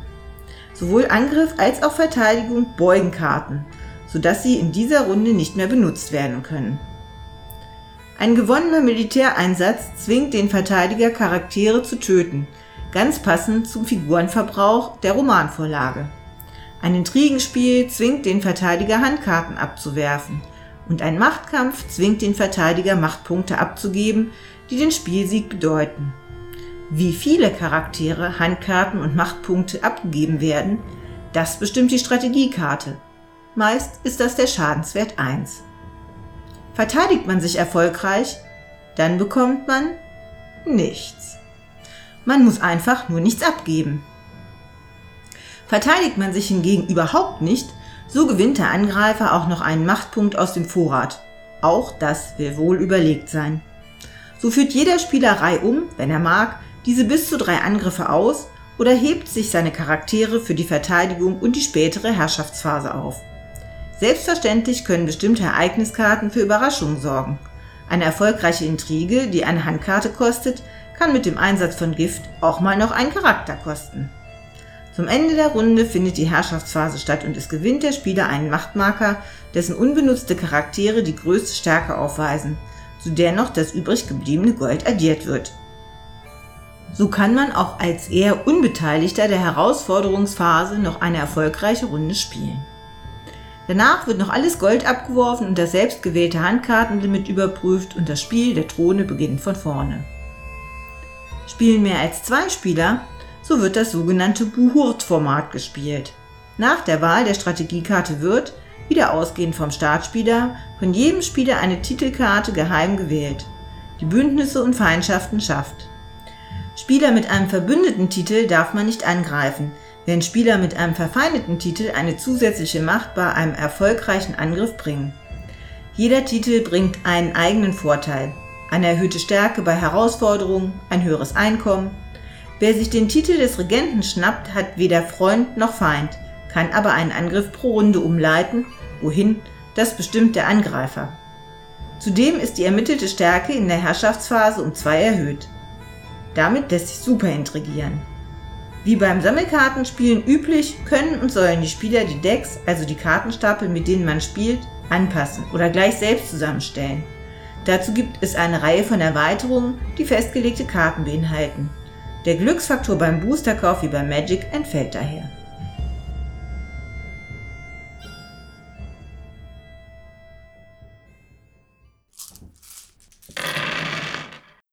So, nach drei Stunden Game of Thrones Living Card Game für eine Partie, die wir tatsächlich von der Siegbedingung noch abgekürzt hatten, ähm, weil es, glaube ich, sonst äh, doch noch länger gedauert hat. Ähm, ja, sind wir jetzt soweit, unser Fazit durchsprechen zu können. Äh, muss vielleicht sagen, gleich mal zu diesem, also wir haben statt äh, 15 Siegpunkte auf 10 reduziert, damit wir jetzt mal zum Ende kommen. Das hat sicher noch ein bisschen äh, verfälscht, wie es jetzt Zufällig aussieht. in der Runde, bevor der Steffen genau wusste, dass er auf 10 kommt. Das ist jetzt eine Unterstellung, aber ich kann es natürlich kaum widerlegen. ähm, ich glaube aber, dass man zwischendurch noch einige von diesen Machtpunkten bekommen hätte, wenn man das Spiel besser gekannt hätte. Also ich glaube, man müsste das auch das volle Spiel locker in der Zeit natürlich auch durchkriegen, wenn man so die Karten kennt. Ja, Das also, man einfach so vorausgeschickt. Ja, das ist also das Spiel gewesen und jetzt bin ich mal gespannt, wie es euch gefallen hat. Ich würde als letzter was sagen, weil, oder zumindest, also nicht als letzter, aber erstmal eure Eindrücke, weil ich Ja. halt viel mit der ersten Edition vergleichen kann. Mhm. Und das soll das jetzt am meisten sollen jetzt nicht unbedingt am. Anfang stehen. ich. Mhm. also ich kann Thomas. auch was sagen. Ja, sag mal. Ja. ähm, mir hat das Spiel sehr gut gefallen. Ich, also ich, ich fand es halt krass, wie lange wir jetzt gebraucht haben, aber in Anbetracht dessen, ich würde jetzt einfach mal, wenn ich äh, Steffen und Jutta, wenn ich euch mit einschließen darf, ich würde jetzt mal behaupten, dass wir drei Neulinge Mhm. waren ja. im Prinzip. Waren wir, ja. Und ähm, ich denke, das ist halt einfach ein Typ Spiel, da braucht, das braucht seine Zeit, um da reinzukommen. Ich glaube, Mhm. das muss man auch wirklich mehrere Male gespielt haben, bis das richtig flüssig von der Hand geht. Ich weiß nicht, Andreas, würdest du das so bestätigen oder? Ja, das ist halt, zumal wir auch direkt in der, in der, in der Multiplayer-Buhurt-Variante gespielt haben mit den Titeln. Das kriege ich selbst als, als jemand, der schon relativ viel Erfahrung hat, nicht unbedingt immer gerade Ja. ganz hin, wie die Rollen verteilt sind. Mhm. Also, ich finde, das ist kein einsteigerfreundliches Spiel. Das hat Ja. da in dem Ja. Sinne hat es eine hohe Komplexität, die es erstmal zu erfassen gilt. Und ich finde, es spielt sich auch schon, hat sich auch noch nie so intuitiv gespielt wie zum Beispiel in Magic, wo einer mit drei Stärke auf jemanden haut, der drei Verteidigung hat, dann ist der weg. Mhm. ja. Es ist halt so eine indirekte Sache, dass diesem- nach der Rechnerei, dass dann hintenrum darf man sich eine aus, dann darf der Verlierer sich eine aussuchen. Ja. Aber ja, aber erstmal, ja, auf jeden Fall ist das nicht einfach. Hard to learn, hard to master. Ja. Schön Ja. gesagt, ja. Ähm, ich glaube aber tatsächlich, dass es für mich eine große Hilfe war, dass ich, wie, wie ich schon erzählt habe, vor kurzem noch das Herr der Ringe Living Card Game gespielt Mhm. habe. Denn obwohl, obwohl sich die Spiele tatsächlich ziemlich unterschiedlich spielen, waren mir dadurch, bin ich in einige Mechanismen, glaube ich, recht gut und schnell reingekommen. War auf Mhm. jeden Fall mein Empfinden. Trotzdem, es hat natürlich mit vier Leuten, man hat eine Menge Karten auf dem Tisch, ähm, hat viel zu gucken, viel zu überlegen. Das braucht halt seine Zeit, aber Spaß gemacht hat es mir trotzdem. Ähm, ich, ich fand auch, ich, ich kenne ja Game of Thrones im Prinzip so, so gut wie gar nicht. Das hat mich aber in keinster Weise gestört. Mhm. Ne? Also das, äh, ich hatte trotzdem ein stimmiges Gefühl in einer Atmosphäre ein, einer Welt, wie wir sie eben beschrieben haben, oder wie ihr sie hauptsächlich beschrieben habt, drin zu sein. Und äh, ja, ich, ich fand auch, ich fand diese Bündniskarten oder wie, wie hießen sie? Diese, nee, die Titel, genau. Mhm. Die Titel, wodurch halt dann in jeder Runde Charaktere besonders miteinander oder Spieler besonders in Konkurrenz miteinander stehen können oder sich auch gegenseitig unterstützen, je nachdem. Was aber nur bedeutet, dass man denjenigen, den man unterstützt, nicht angreift. Also Ja. was ja schon eine Unterstützung ist. Ja. Ähm, ich fand das gut. Das war eigentlich eine Mechanik, die mir gefallen hat. Auch wenn sie definitiv noch mal einen Ticken Komplexität dazugebracht hat ins Spiel. Ja, also wenn ich jetzt an das Spiel zurück, kurz zurückdenke, du sagst ja, du, du kennst die Welt nicht. Wenn du jetzt noch so ein Game of Thrones Nerd wärst, da wäre dir richtig einer abgegangen, wenn du äh, Stannis Baratheon das Schwert in die Hand drückst, den, äh, weil es halt genau das Ding in der Story genauso ist. Ja, Das Melisandre bringt ihm dieses Schwert und er meint, er wäre dann da der prophezeite Held. ja. Und Ja. das spiegelt sich halt an dieser Stelle halt schön in der Mechanik wieder. Ja. Weil es ist, dann ist es halt viel stärker geworden mit dem Schwert. Melisandre hat Ja. davon profitiert. Und so haben die halt viele Sachen, die in, dem, in der Geschichte sind, halt auch irgendwie schön in Mechanik umgesetzt, finde ich. Ja. So, das ist ein gutes Beispiel dafür. Ja, das war natürlich reiner Zufall jetzt, dass ich die Karten so gespielt habe. Das konnte ich ja gar nicht wissen. Ja, also mein, äh, mein Eindruck ist Daumen hoch, aber komplex und viel Zeit einplanen. Mhm. Wäre auch kein Spiel, das ich mit den Kindern spielen würde. Dafür hast du ja uns Kinder noch. ja. Genau. Ja, dann äh, sag ich mal was. Also was mir gut gefällt, ist das Artwork auf jeden Fall und dass ähm, die Karten, wie der Andreas so schön sagte, auch, ähm, dass das stimmig ist von dem, was draufsteht, wie man die zu spielen hat. Äh, das stimmt irgendwie mit der Geschichte auch relativ gut überein. Ich finde, es ist auch komplex zu spielen. Mich überfordert das manchmal ein bisschen, weil da auf den Karten so viel draufsteht und ähm, man sich das zum Teil merken muss, wie viel Stärke der andere denn jetzt hat, weil sich das durch so eine kleine Zusatzkarte oder dann liegt daneben eine andere Karte und dann hat man da noch einen Punkt mehr doch und dann wieder weniger und ne. Also da muss ich schon permanent nachfragen, wie stark denn dieser Charakter und jener Charakter jetzt ist Ja. und äh, das kann man nicht immer so äh, einfach rechnen. Oder der Andreas hatte eine Karte, dass man da immer noch zwei abgezogen kriegt von seiner eigenen Stärke, wenn man ihn dann da angreift, wenn eine bestimmte Karte aufrecht steht. Also das sind so Sachen, die finde ich gruselig. Das ist nicht einfach äh, zu handhaben. So, jetzt muss ich nochmal sagen, normalerweise besprechen wir also Spiele, dann haben wir die echt ausführlichst gespielt. Das haben wir gar nicht geschafft, weil in diese Zeit, die wir dafür einfach brauchen, weil diese Regel ähm, nicht so eingängig ist, weil die Karten nicht, nicht so eingängig sind und wir uns erst kurz vorher entschieden haben, das zu machen. Und außer der Andreas, der da wirklich viel Erfahrung hat mit dem Spiel, Viel. ja, aber deutlich mehr als schon. wir. Ähm, Also wir, muss man dazu sagen, haben eine Partie zu zweit gespielt, Jutta Genau. und ich, und heute jetzt die Viererpartie. Ne? Und das ist, äh, da merke ich einfach, ich würde es auch nochmal spielen. Also es, äh, je, je, die zweite Partie habe ich ja jetzt gespielt, wo ich sagen würde, ja, ähm, es reizt mich auch, mir das näher nochmal anzugucken, aber dann merke ich auch, ich muss dranbleiben. Und was mir gut gefällt bei diesem Spiel, ist, dass die Decks fertig sind. So. Also ich bin jemand, der überhaupt keinen Bock hat, mir selber die Decks zusammenzustellen und da Stunden noch zu investieren, äh, wie mache ich das denn besser und dann noch was zu kaufen und dann noch was zu kaufen. Ich finde, in diesem Game of Thrones, der Eiserne Thron, das Kartenspiel, zweite Edition, sind wirklich für mich ausreichend Karten drin, dass wenn ich das jetzt mit verschiedenen Kombinationen spiele, äh, dass ich da ein Mordsspielerlebnis habe. Da brauche ich nicht noch irgendwie was anderes ähm, mir zu besorgen, weil ich eh schon genug damit beschäftigt bin, die unterschiedlichen Karten kennenzulernen, in den unterschiedlichen Charakteren mich reinzufinden. Wie spiele ich das denn am besten? Wie stelle ich mir mein Deck mit den Karten, die sowieso drin sind, am besten zusammen? Welche Ja. Häuser sind da drin? Und äh, ich würde am liebsten sogar dann auch auf so ein äh, fertig ähm, gestaltetes Deck, äh, sag ich mal, das zur, Zurückgreifen. zurückgreifen, ja, das zur Verfügung haben, Mhm. äh, weil ich will dann losspielen. Ja, mich reizt dann das Spiel tatsächlich und nicht diese Zusammenstellung. Hm. Und da bin ich mit dem Spiel gut bedient und da würde ich auch gerne, wenn wir jetzt äh, da auch mal einen Einstieg gefunden haben, jetzt gerne noch ein bisschen dranbleiben und versuchen, das die nächsten Wochen auch nochmal äh, verstärkt eben zu spielen und dann nicht das jetzt wieder zur Seite zu legen, weil dann ist für mich die Hürde wieder so groß, dann fangen wir wieder komplett an, die Regel zu lernen. So, und ich muss sagen, ich habe jetzt auch das zweite Mal mit dem äh, Haus Tag gespielt und habe dann noch ein zusätzliches ähm, Haus äh, reingekriegt, die Eisenmänner. Man hat dann, also ja, ich hatte dann schon mal so einen gewissen, ähm, eine gewisse Idee, wie ich das denn spiele und wie so Sachen gemeint sind. Trotzdem muss ich per, also noch viel gucken. Und da darf man eigentlich äh, erstmal eine Zeit lang nichts anderes spielen, finde ich. Damit man da äh, doch auch Spaß dran hat Mhm. und, und äh, mehr Lust, äh, sich damit auseinanderzusetzen und dann auch dem anderen wirklich eins auf die Mütze geben kann.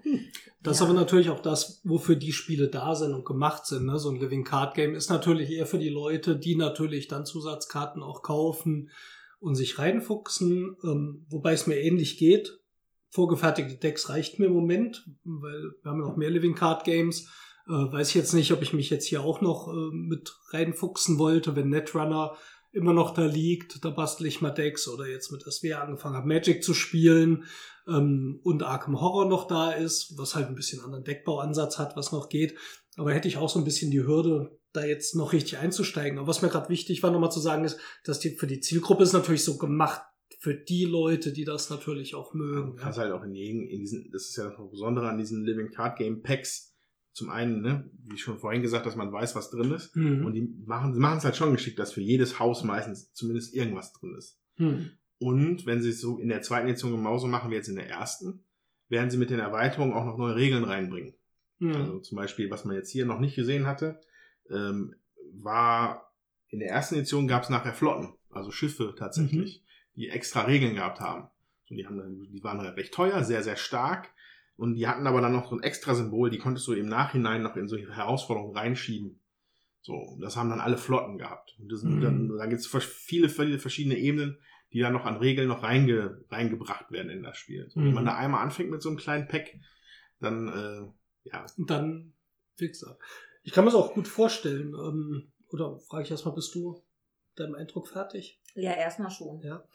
Ähm, da würde ich mal ein bisschen erzählen. Also wie gesagt, wir haben es zweimal gespielt. Einmal zu zweit, einmal zu viert. Und ich muss auch sagen, erstmal als Spiel finde ich es ziemlich überzeugend.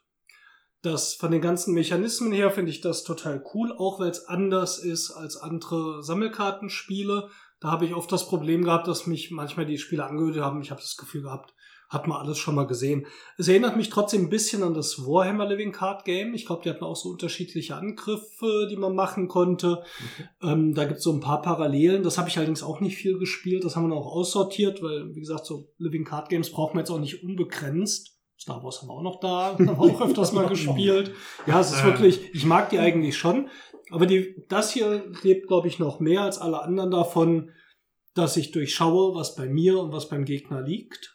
Es ist unübersichtlicher als andere Living Card Games. Magic ist da wirklich easy gegen und das kann ja am Anfang schon mal überfordernd sein, wenn da zwölf Kreaturen und ein paar Verzauberungen liegen. Hier hatte ich teilweise wirklich ähm, diese berüchtigte Analyse-Paralyse. Ich gucke, versuche bei diesen insgesamt sicher 40, 50 Karten, die auf dem Tisch liegen, eine Entscheidung zu treffen. Und ich merke, je länger ich drüber grübel, desto weniger bin ich fähig, die Entscheidung zu treffen, was ich jetzt machen will. In einer Runde Ja. habe ich tatsächlich dann nachher gedacht, ich mache jetzt nichts. Und nicht, weil es die beste Option war, sondern weil ich das Gefühl habe, es hatte mich komplett überfordert, was ich jetzt mache. Wobei sich das meiner Meinung nach ändert, wenn du mehr Erfahrung hast mit dem Deck. Ja. Weil dann weißt du auch, worauf du spielst. Mhm. Also du weißt, dein Deck funktioniert so und so, das hat diese Stärken und dann äh, will man natürlich da auch dahin. Ja. So, ne? Ähm, Habe ich auch gar kein Problem damit. Also das gehört zu so einem Spiel dazu. Aber ich hatte gerade jetzt, du hast dieses Targaryen-Deck äh, gehabt und ich habe es nicht verstanden, wie das jetzt genau funktioniert mit deinen Karten, die Hat halt ja nichts äh, funktioniert. hat ja nichts funktioniert. Ja, lief bei dir nicht gut. Ähm, weil dann halt immer die Sonderregel war, da verlierst du wieder zwei pro Angreifer und so. Und da wusste ich schon, da wollte ich mir jetzt gar nicht viel Gedanken drüber machen, mir das jedes Mal wieder zusammenzusuchen, was passiert, wenn ich dich angreife. Und deswegen habe ich dich teilweise nicht angegriffen. Das habe ich am Schluss gemacht, als du ausgetappt warst. Aber da hatte ich wirklich gemerkt, ist in der zweiten Partie noch äh, echt so, so ein Widerstand, jetzt zu sagen, was mache ich jetzt eigentlich? Auch mit welcher Rolle wähle. Ich hatte auch so eine Rollenkarte in der Hand, die nochmal meinen Schaden erhöht hätte in dieser Runde. Und ich hatte sogar so eine Karte ausliegen, die schon zwei Schaden macht. Hätte ich drei Schaden gemacht.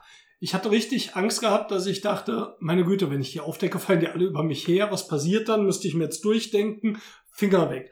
Ja. Ist aber andererseits cool, wenn ich sage, Ja. oh, gehe ich da jetzt einen Schritt zu weit, mir diese Karte zu nehmen, Ja. sagt ja auch was über das Spiel aus, äh, dass ich dann gedacht habe, das ist auch vielleicht jetzt nicht clever, mich so zu entblößen und zu sagen, hey, hier ist der gemeinsame Feind für euch. Ja, wenn, wenn, wenn du deinen Gefahrenwert auf drei erhöhst, ein, dann, dann spielst du eigentlich auf Sieg in dem Augenblick. Mhm.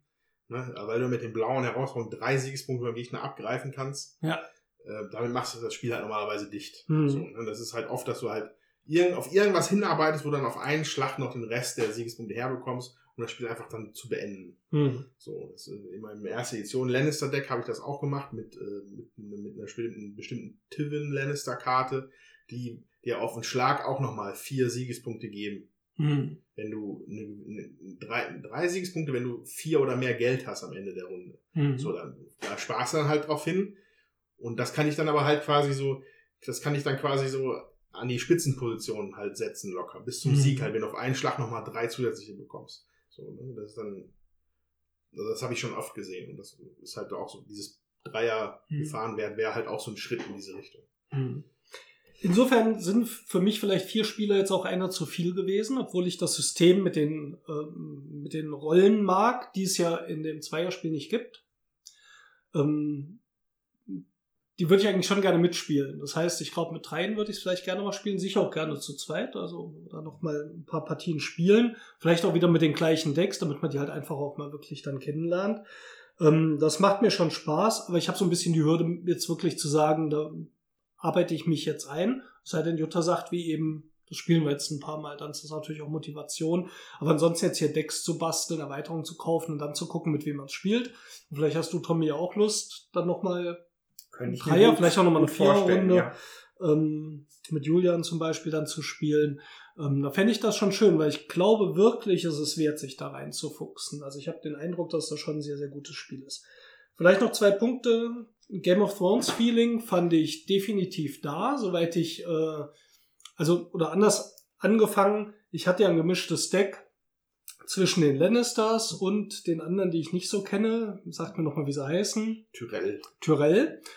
Und zu den Lannister-Karten hatte ich sofort eine Beziehung so aufgebaut. Mit den Tyrell-Karten, ja, muss ich auch so ein bisschen Gedächtnis kramen, wer war das überhaupt? Also merkt man schon, dass die Karten, die man kennt, da, da fühlt man sich schon eher zu hingezogen, das funktionierte. Passt aber auch gut zusammen mit den beiden Häusern. Das fand ich wirklich schön. Was ich, wovon ich mir mehr versprochen habe, waren die Titelkarten, weil ich das aus der ersten Edition kannte, wo man sich solche schön modellierten ähm, Miniaturen hier nimmt und sagt, ich bin die Hand des Königs und alle sehen es und dann wählt der Nächste, was er ist und damit ja auch beeinflussen kann, kann er mich angreifen oder nicht. Jetzt in der zweiten Edition werden diese Titel, eine aussortiert, verdeckt gezogen, weitergegeben. Das heißt, ähm, selbst der zweite Spieler hat nur eine 50-50 Chance zu wissen, was der davor hatte. Und dann müsste man auch wissen, was die Einzelnen so machen. Ähm, da hatte ich so das Gefühl, ich weiß nicht so genau, warum er das geändert hat. Also offensichtlich war es vielleicht hier zu viel Pattsituationen oder ich weiß es nicht Die in der auch ersten von ihren Edition. Fähigkeiten komplett überarbeitet worden. Ja. Also, Ähm, und da hatte ich mich ein bisschen mehr drauf gefreut, dass ich dieses, weißt du was, ich nehme jetzt den, damit du mich nicht angreifen kannst. Und das fiel Ja. hier weg. Und das fand ich ein bisschen schade. Das würde mich sehr mal interessieren, das in der ersten Edition zu spielen. Oder vielleicht mal mit offenen Karten einfach mal zu probieren. Was passiert denn, wenn man so offen rausnimmt? Ja, ich wollte noch sagen, also zum Thema Einfuchsen in die Decks und in die Karten, ja, aber äh, so einfuchsen, dass man sich Zusatzpacks kaufen muss, also das finde ich muss nicht sein. Du hast ja schon gesagt, wir haben so viele Living Card Games und das wäre vielleicht eins, was ich jetzt gerade mal mitspielen würde, so bei Netrunner, äh, Star Wars und was gibt's noch? Was äh, Herr der Ringe. ja, Ja, äh, aus dem bin bei viel einfach auch schon raus. Hm. So, und da finde ich, ähm, ähm, ich, es gibt auch so viele andere Spiele, die ich noch spielen möchte, wo ich auch das Gefühl habe, boah, da will ich, äh, das will ich eben auch noch äh, äh, spielen, vermehrt, um da richtig einen Durchblick zu kriegen, ja. Und dann ist mir so ein Living Card Game das wirklich nicht wert. Das, man entscheidet sich, finde ich, ja. Will ich, also das ist ein Spiel, oder so ein Living Card Game ist insgesamt ein Spiel, wo man viel Zeit und auch zum Teil vielleicht Geld investieren kann, um da wirklich auf Dauer auch Spaß mit zu Mhm. Oder ist es so wie bei uns, wo, wir sagen, wir spielen halt auch wirklich viele unterschiedliche Sachen oder ja. Und ich äh, selber auch diese Karten ähm, getriebenen Sachen gar nicht so gerne spiele, weil mich das schon wieder überfordert, das, was auf der Karte ist und was ich an Mechanismus äh, machen kann, das alles übereinzukriegen. Also Mhm. ich bin ja lieber so der Eurogamer. Da mich reizt dann mehr mit dem Regelwerk, äh, das ich sowieso schon habe und dann diese komplexen Spiele so zu meistern, dass ich in jeder Partie, äh, dass ich vielleicht diese Partie dann halt gewinne, ja, und, Mhm. und äh, da bin ich schon ausreichend mit gefordert. Und die sind ja auch jedes Mal, wenn das so komplexe, hochkomplexe Spiele sind, wieder anders, ähm, dass sich da auch jedes Mal was verändert. So, da möchte ich meine Zeit jetzt nicht nur in dieses, in, in so ein Spiel äh, investieren. Aber wenn man das gerne mag, dann ist das sicher ähm, auch ein. Ansatz, ne? Ja. Also ich glaube, von den Living Card Games, die ich kenne, wäre das sicher eins der empfehlenswerteren. Ähm, dadurch, dass man sie eben auch zu dritt und zu viert spielen kann, was bei Netrunner vielleicht jetzt nicht der Fall ist und auch bei Star Wars, glaube ich, noch eines Zweierspieler, müsste ich jetzt tatsächlich lügen, ob es da auch mehr Spielerregeln gibt. Wir haben es immer zu zweit gespielt. Ähm, das ist, das ist eigentlich noch was Neues, ja, dass du Mhm. dann auch eben mit vier spielen kannst. Wie gesagt, Warhammer war auch sechs, ne? so, Glaub oder bis sechs, ja, kann sein. Ja, oh ich- Gott, ich mit bin sechs mir- Leuten. Ich, Wow. ich, ich, bin mir, ich bin mir ziemlich sicher mit sechs, Ja. aber halt nicht mit einem Grundspiel. Also Ja. mit einem Grundspiel Mhm. kann man es maximal zu viert spielen, Aber wenn man noch zusätzliche Karten hat, kann man es auch zu sechst spielen, wobei Mhm. das stelle ich mir gerade auch Oh, unglaublich Es wird vor. halt schneller, wenn man das, wenn man die Decks kennt und wenn man nicht Ja. jede Sache Ja. nachschlagen muss. Natürlich. Ja. das spielst du auch nicht beim ersten Mal idealerweise zu Ja, Das, geht, das dann, wird halt flotter dann. Aber Ja. Aber wenn ich mir jetzt vorstelle, an unserem Tisch, an dem wir jetzt sitzen, Mhm. wenn dann an den beiden Enden noch jeweils jemand gesessen hätte, also da braucht man ja teilweise dann schon ein Fernglas, um Mhm. die Karten des anderen. Ja. Also wir haben es ja auch so gespielt, dass man dann doch mal gefragt hat, das haben wir auch zu zweit gemacht, sag mir mal, wie viel Stärke hat er denn, was kann der? Weil es einfach sonst noch schwieriger ist zu erfassen. Das würde ich Ja. jetzt natürlich in der Turnierumgebung, würde ich sagen, muss ich dich nicht darauf hinweisen, dass ich hier noch einen tappen kann, um dem drei Stärke zu geben. Wir haben das, als wir es zu zweit gespielt haben, dann schon mal darauf hingewiesen und gesagt, ja, und dann habe ich noch das und jenes, damit man überhaupt eine Chance hat, dort reinzukommen. Ja. Ja, trotzdem äh, echt ein cool gemachtes Spiel, auch wenn ich, wie gesagt, jetzt mich nicht mehr so ganz in der Zielgruppe wiederfinde, muss ich sagen. Dazu habe ich zeitlich auch, glaube ich, zu viele andere Interessen, was ich noch spielen würde, um mich da reinzugraben. Aber es wäre so ein Spiel gewesen, was echt auch wert gewesen wäre, sich reinzugraben. Sowohl von dem Hintergrund als auch von der Spielmechanik. Die zweite Edition ist ja noch, gibt's ja noch nicht so viel Material. Ist ja noch nicht so viele Sachen. Messer kann ich noch einsteigen. Ja. Jutta hat ja eben schon sehr Deutlich betont, gesagt, dass ich äh, dagegen mehr wäre. wird nicht gekauft. Jutta weiß aber auch, dass das wenig Effekt hat, dass mich überkommt. Und ich glaube, bei der Spieleoffensive gab es gerade hier so ein Sonderangebot. Schön ne? sind halt normal, also was ich schön fand, ich, die erste Edition, da gab's dann so mittelgroße Boxen, speziell für die Häuser nochmal, Mhm. wo dann aber auch wirklich 100, 120 Karten drin waren. 120 ist vielleicht ein bisschen übertrieben. Auf jeden Fall eine ordentliche Menge Karten, die sich nur mit diesem einen Haus beschäftigen. Hm. So, und da kannst du natürlich, die Sache ist, da entwickeln sich dann auch verschiedene Decks, die du machen kannst. Also zum Beispiel das, das Lannister-Deck früher in der ersten Edition, das Standard-Lannister-Deck, ist halt viel mit grünen Intrigen-Herausforderungen und das war's. Hier auch. Ja. So. Wenn du dann dieses, dieses Hausding von den Lannistern dazu gekauft hast, dann hattest du auf einmal, konntest du ein, äh, ähm, Wild, nicht Wildling, Hügelmenschen-Deck mit Tyrion als Anführer machen, was dann hier aggressiv war. Was ja auch Mhm. diese Schlacht darstellt, die Ja. sie am Anfang bei Herr der, äh, Herr der Ringe. bei Game of Thrones halt relativ früh haben, wo Tyrion da in den Krieg ziehen muss. Mhm. Genauso konnte ich mir ein Deck bauen, wo es darum geht, dass du halt eine, eine, eine, Maschine aufbaust, mit der du ganz, ganz viel Golddrachen generierst und da, dass du darüber gewinnst. Hm. So, also da erweitern die das Spiel erleben doch schon deutlich. So. Mhm. Das ist dann nicht nur mehr von dem Gleichen, sondern das unterscheidet sich halt oft. Hm. Und das hat sich, glaube ich, für mich auch durch alle von, durch alle diese Häuser-Dinger auch durchgezogen. Ich, glaube, das Targaryen-Ding habe ich nicht. Ansonsten habe ich eigentlich alle.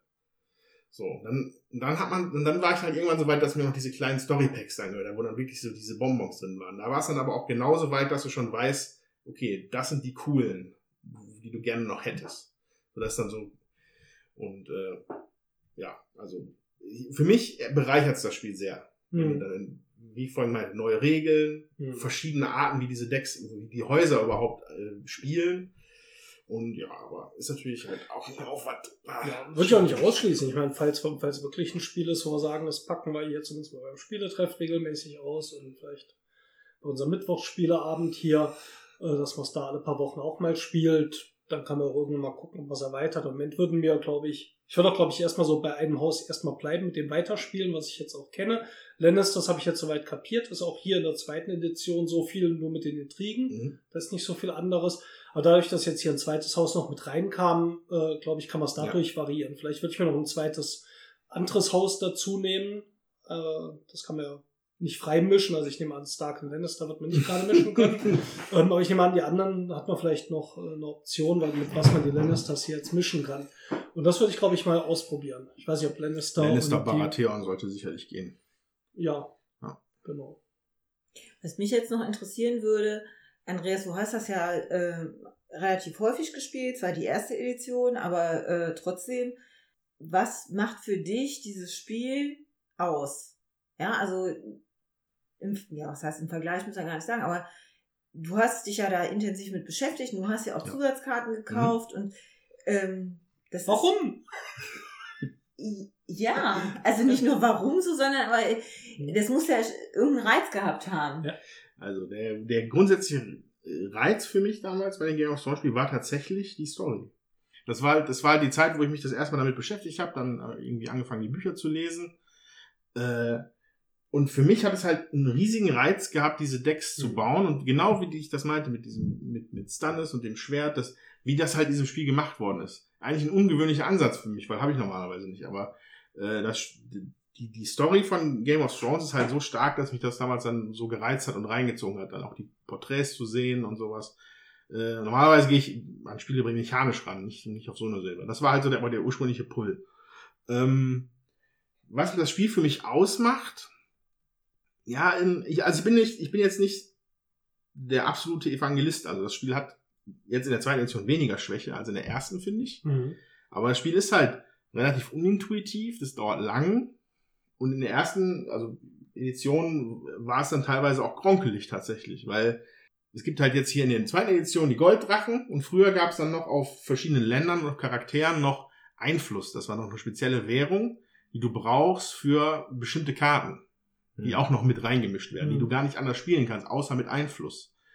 Und das war, das, das hat sich eigentlich nie gut angefühlt. Zerstopft dir immer die Hand, ne? So. Ja, und ich glaube, ich habe also seltenst irgendwas mit, also das war einfach eine gescheiterte Mechanik in der ersten Edition, weil es, glaube ich, auch keiner benutzt hat, finde ich. Ja. Also das war dann mal ganz nett, aber äh, das hätte man noch alles über Golddrachen regeln können. So, Ja. und, und, das, und die sind, Dinger sind jetzt halt in der zweiten Edition rausgeflogen. Mhm. Äh, dafür sind alle Karten so ein bisschen teurer, habe ich den Eindruck. Ne?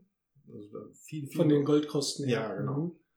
So, Ja. und äh, ja, und, und ja, die Sache halt mit diesem, mit diesem Rollending, das war halt tatsächlich anders in der ersten Edition. Da hast du auch noch so ein kleines Spielbrett dabei gehabt, wo dann auch noch grafisch zu sehen ist, tatsächlich, wer wen unterstützt und so weiter. Mhm. Wurde halt zumindest von den Effekten her ummodell, um, umdesignt und auch von der, vom Effekt her. Mhm. Weil da war es eigentlich quasi, wie du vorhin schon sagtest, so, dass dann die, die nachfolgenden Spieler können sich halt ein bisschen taktisch entscheiden, mit wem sie denn hier Mhm. Allianzen eingehen, was jetzt halt relativ zufällig ist. Mhm. So, und das ist halt, weiß, das weiß ich nicht, ob das, eine hat mich Verbesserung ist ersten. so begeistert, ja. Oder auch diese Übersicht, wer ist jetzt mit wem verbündet. Also auf jeder dieser Rollenkarte, auf, auf Ja. der meisten steht, man ist mit jemandem verbündet, das heißt, den greift man nicht an. Das heißt aber nicht, dass er mit dir auch verbündet ist. Das heißt, er Ja. kann dich angreifen. Plus es gibt die, mit denen du im Konflikt stehst, wo du den doppelten Ertrag bekommst oder einen Bonus, wenn du angreifst. Ähm, und da wäre so ein Schaubild in der Mitte wirklich hilfreich gewesen. Nur auf den Karten, das hat man auch bei uns gemerkt, wurde doch vergessen. Wir haben sogar hier mal eine ganze Runde, hast du Ja. angegriffen und am Ende von zwei von diesen Angriffsaktionen fiel uns auf, darfst mich gar nicht angreifen. Ja, Mhm. dann haben wir es Und- alles rück, rück, äh, zurück Alles abgewickelt. zurück Das- abgewickelt, ja. ja. Das war natürlich dann irgendwie ähm, unschön und klar, wenn man das besser kennt, wird das nicht mehr so passieren. Klar, jemand, der das Thema gespielt hat, der wird es vermutlich wissen. Aber das fand ich mit diesem Brett in der ersten Edition, das haben wir nämlich hier auch stehen, ähm, besser. Ja, das finde ich viel deutlicher sichtbar. Also das war so ein Punkt, da war ich jetzt auch nicht wirklich überzeugt, ob das besser ist. Nur darüber hinaus ist aber, also das Material ist, die Karten sind tausendmal hübscher. Mhm. Das Layout ist viel, viel besser. Ich Mhm. weiß nur nicht, ob die nicht ein bisschen dünner sind als die alten Karten. Ich Mhm. mir das jetzt hier gerade mal. Naja, definitiv. Kannst du auch nochmal fühlen. Oh ja, ja. Mhm. Also da, während, während die alte, die erste Edition quasi diese, schon fast so dieses, dieses Magic-Gewicht hatte, ist das halt die zweite so ein bisschen pappiger, aber Merke ich jetzt Ja, gar nicht so, aber ich ich, finde vertraue auch. ihrem Fingerspitzengefühl. Ja, finde ich auch. Was ich aber auch schade finde jetzt bei der zweiten Edition ist, mir fehlt so eine Rundenübersicht.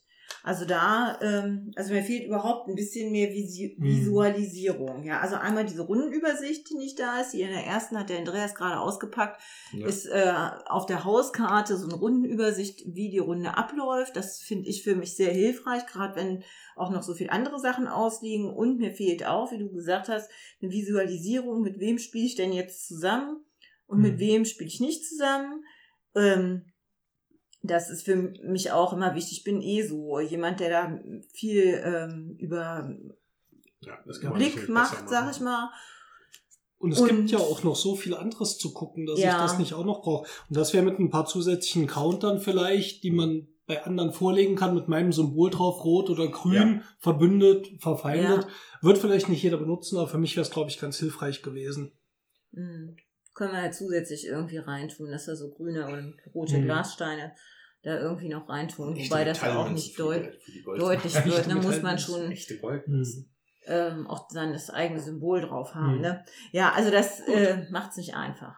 Aber ja, ich würde trotzdem ähm, gerne wissen, wir haben ja sonst von der Mechanik auch immer noch und wie man das Spiel am besten spielt und so, wenn wir so ein Spiel häufig auseinandergenommen haben oder intensiv besprochen haben. Und das haben wir jetzt hier ihr relativ wenig, weil wir natürlich auch zu dritt ja noch gar nicht so tief eingestiegen sind, aber du bist ja tiefer eingestiegen. Und gibt's da noch irgendwas, was du gerne zur Mechanik sagen würdest oder zum, wie man das am besten maßt, also handelt dieses Spiel?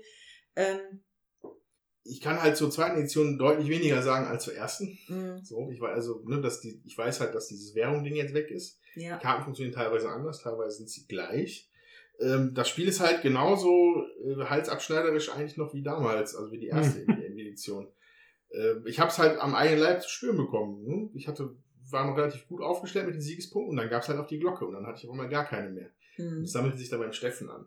Und ähm, das ist halt so ein Punkt, der da halt mit reinspielt, oft in die Partien, aber auch beim Mehrfachen, äh, wenn du mit mehreren Spielern spielst.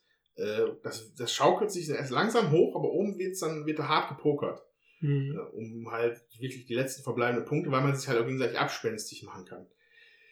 Äh, was, wie man jetzt welche Decks spielt, ist halt mechanikmäßig fast nicht zu ergründen, nicht in dem Mhm. Rahmen von diesem Podcast Mhm. und auch würde ich da glaube ich auch nicht sicherlich nicht so viel Erfahrung haben wie Turnierspieler Hm. äh, jede, im Prinzip jedes Haus funktioniert anders, hat andere Stärken, andere Schwächen und äh, also man, man muss halt sehr auf diese, diese Herausforderungssymbole achten. Also Mhm. was man bei den Starks immer wieder merkt, ist, die haben blau und die haben rot, aber die haben nie grün. Ja. Hm. So, das, ist, das spiegelt halt auch ihr, ihre Unbedarftheit aus Ja. den Büchern wieder, was Intrigen angeht. Ja. Während die Ja. Lannisters halt nur über, fast nur über grün funktionieren und da Ja. noch fiese, fiese Kombos machen können. Da würde ich gerade nochmal kurz zu sagen, dass das heißt, nicht nur, dass ich diese Aktion nicht mache, sondern dass ich mich auch nicht gegen verteidigen kann. Ja. Ja. Das heißt, wenn ich keinen Grünen habe, kann ich gegen die grünen Aktionen auch nichts tun. Ja. Ähm, aber Andreas, hast du denn, du hast ja jetzt dir selbst schon Decks zusammengebaut, äh, für, die, für die erste Mhm. Edition zumindestens. Hast du dir das alles selbst ausgedacht oder hast du da schon dann irgendwie in Foren geschaut oder so und äh, ich, ich mag Netdecking nicht. Also ich, für mich ist der mindestens 50% des Reizes von so einem Kartenspiel ist für mich selber, sich Decks auszuknobeln. ja, So, und, da, und die baue ich strikt nach meinem, nach meiner Schnauze, so wie ich da Bock drauf Mhm, habe. ja. Also die sind dann auch meistens nicht so gut wie irgendwelche Turnierdecks, aber die sollen mir halt Spaß machen und dafür muss ich sie eigentlich Ja. selber bauen. Ja. So, also so das Lannister Geld verdienen Deck gibt's, wird halt niemand auf dem Turnier spielen, aber ich freue mich halt jedes Mal wie Oscar, wenn ich mir dann da 15 Golddrachen da liegen Mhm. habe. Ja. Und äh, ja, also, also ja. Also das ist aber dann in meiner Person begründet einfach, dass ich halt Mhm. nur nach Spaß spiele und nicht nach Effektivität eigentlich. Ja, ich würde vielleicht mal auf Juttas Frage zurückkommen und versuchen, die zu beantworten, was für mich jetzt diesen Spielreiz ausmacht. Und ich glaube, das kann man ganz gut an dem Beispiel machen äh, oder festmachen, wenn man diese Strategiekarte zum Beispiel schon mal wählt. Das heißt, man hat diese Strategiekarten, die legen fest, wie viel Geld ich habe, wann ich in der Zugreihenfolge eventuell dran bin, wie viel Schaden ich mache, Mhm. plus so eine Sonderaktion. Und ich hatte schon bei dieser Wahl immer das Gefühl, ich kann echt was Blödes machen. Es ist riskant. Ja. Und das zieht sich durch das Spiel durch. Und das macht für mich auch, glaube ich, den Reiz aus. Wenn ich denn dann der Startspieler bin, wenn ich, also der, der, der mit der höchsten Initiative darf den Startspieler bestimmen, man muss es nicht selbst sein. Also schon diese Entscheidung, lasse ich die anderen erst ziehen, dann sehe ich zum Beispiel, welche Karten sie ausspielen und kann darauf reagieren. Aber in der Folgerunde, wenn es um die Angriffe geht, bin ich auch als letzter am Zug, was vielleicht nicht so Ja. toll ist. Ist beides irgendwie nicht so toll. Es fühlt sich so ein bisschen an wie Game of Thrones. Es wird immer übler. Ja, Ja. egal was passiert, es geht downhill. und ähm, wenn ich dann als Startspieler anfange und sage, jetzt kann ich meine drei Aktionen machen, weiß ich, mit jedem Angriff schwäche ich mich bei der Verteidigung, weil ich meine Leute tappen muss. Ja. Das heißt, ich will deine Marker haben, aber es kommen noch drei Leute nach mir, die meine wieder haben wollen. Und Ja. ähm, dieser Zwiespalt, der passt für mich gut zu diesem Game of Thrones Thema. Der macht für mich halt auch dieses Spielgefühl aus, dass ich echt so eine gewisse Angst habe, ständig diese Entscheidung zu treffen. Und ich glaube, das ist in den Büchern ja auch irgendwo der Fall. Ich meine, ziehe ich Mhm. mit der Armee jetzt dorthin, lass meine Burg hier unbewacht. Das klingt jetzt ein bisschen mechanisch, aber wenn man die Bücher liest, ist da natürlich viel Persönliches dabei. Dann lebt doch der Bruder in der Burg, was passiert mit dem? Und man hat nie eine tolle Option. Ja, es gibt immer zwei Übel, die man macht. Und das ist auch so ein bisschen, wie das hier ist. Und das macht es einfach spannend. Ja, und das macht für mich, glaube ich, dieses Spielgefühl aus. Ja, Mhm. Aber wo du gerade gesagt hast, die, die Strategiekarten. Mhm. Äh, tatsächlich ist das eine Kunst für sich, diese Strategiekarten ordentlich auszuwählen. Also da, da, da, da ist auch viel. Das sind Strategiekarten, die haben ihren Namen verdient. Sie definieren, wie du das Deck spielst. Ja. So, und du kannst auch über die, über andere Strategien dein, dein Deck anders spielen. Ich habe jetzt hier zum Beispiel mein altes Greyjoy-Deck mal rausgekramt. Und da gab es halt eine spezielle äh, Strategiekarte, die Krake erhebt sich. So, das ist ähm, hohe Ini, Doppel, also zwei, zweifacher Wund, also zwei Schadenswert, keine Kohle, nichts. Mhm. Das ist der absolute, also bei Magic würde man sagen, der Alpha Strike. Und wenn du versuchst, den Gegner jetzt alle zu machen, weil du beanspruchst nämlich einen zusätzlichen Machtpunkt, immer wenn du eine unverteidigte Herausforderung gewinnst. Mhm. So. Und du musst den Zeitpunkt genau abpassen, wann du diese Strategiekarte spielst. Weil Ja. du musst sehen, dass dein Mhm. Gegner jetzt gerade sich nicht wehren kann. Dann kannst du damit das Spiel beenden. Ja. Und äh, da die richtige, äh, aber wie gesagt, du kriegst halt keinerlei Geld. Also eins, Mhm. was, was, die, was nichts Was bringt. ist. Und deswegen ist es schon sehr, sehr wichtig, dass man die Strategiestapel hier, das sind nur sieben Karten, aber die sind unfassbar wichtig für das Spiel. Mhm. Ja, dann würde ich mal sagen, lass uns mal zum Schluss kommen. Wir haben schon lange über das Spiel gesprochen. Game of Thrones, der Eiserne Thron, das Kartenspiel, zweite Edition und auch erste Edition ausführlich besprochen. Und ähm, gibt's noch eine Abschlussbemerkung von jemandem? Ich hasse euch. Wenn man Game of Thrones spielt, dann hasst man sich danach immer. Ja, deswegen gehen wir jetzt auch jetzt nicht. auseinander. Also wir nicht, aber die anderen. Also es ist halt schon sehr äh, Konfrontativ. konfrontativ, ja. Aber wie gesagt, äh, dadurch, dass man ja dieses, das in, das in die Story so eingebunden ist, finde ich, äh, finde ich das nicht so persönlich, als wenn du dann was Das war anderes gar nicht spielst. ich, das war das Haus Lannister. Genau. Gut, ja, vielen Dank, dass ihr bei uns wart, heute bei unserem Podcast zum Game of Thrones Thema. Ihr dürft uns gerne mal bei Facebook besuchen und uns auch gerne liken. Äh, Wenn ihr danach Würfelwerfer sucht, tauchen wir oben auf, würfelwerfer.net. Und Ja, äh, wenn ihr uns bei iTunes verfolgt, äh, schaut auch einmal tief in euer Herz und überlegt, ob ihr uns nicht vielleicht ein 5-Sterne-Review geben könnte mit ein paar netten Worten. Das würde uns sehr freuen, dann würden wir in den, würden wir ein bisschen mehr stattfinden in der Welt der Podcasts. ja, dafür auf jeden Fall schon mal vielen Dank. Und dann hören wir uns in vier Wochen wieder. Genau. In diesem Sinne, lasst es euch gut gehen da draußen und bis bald. Tschüss.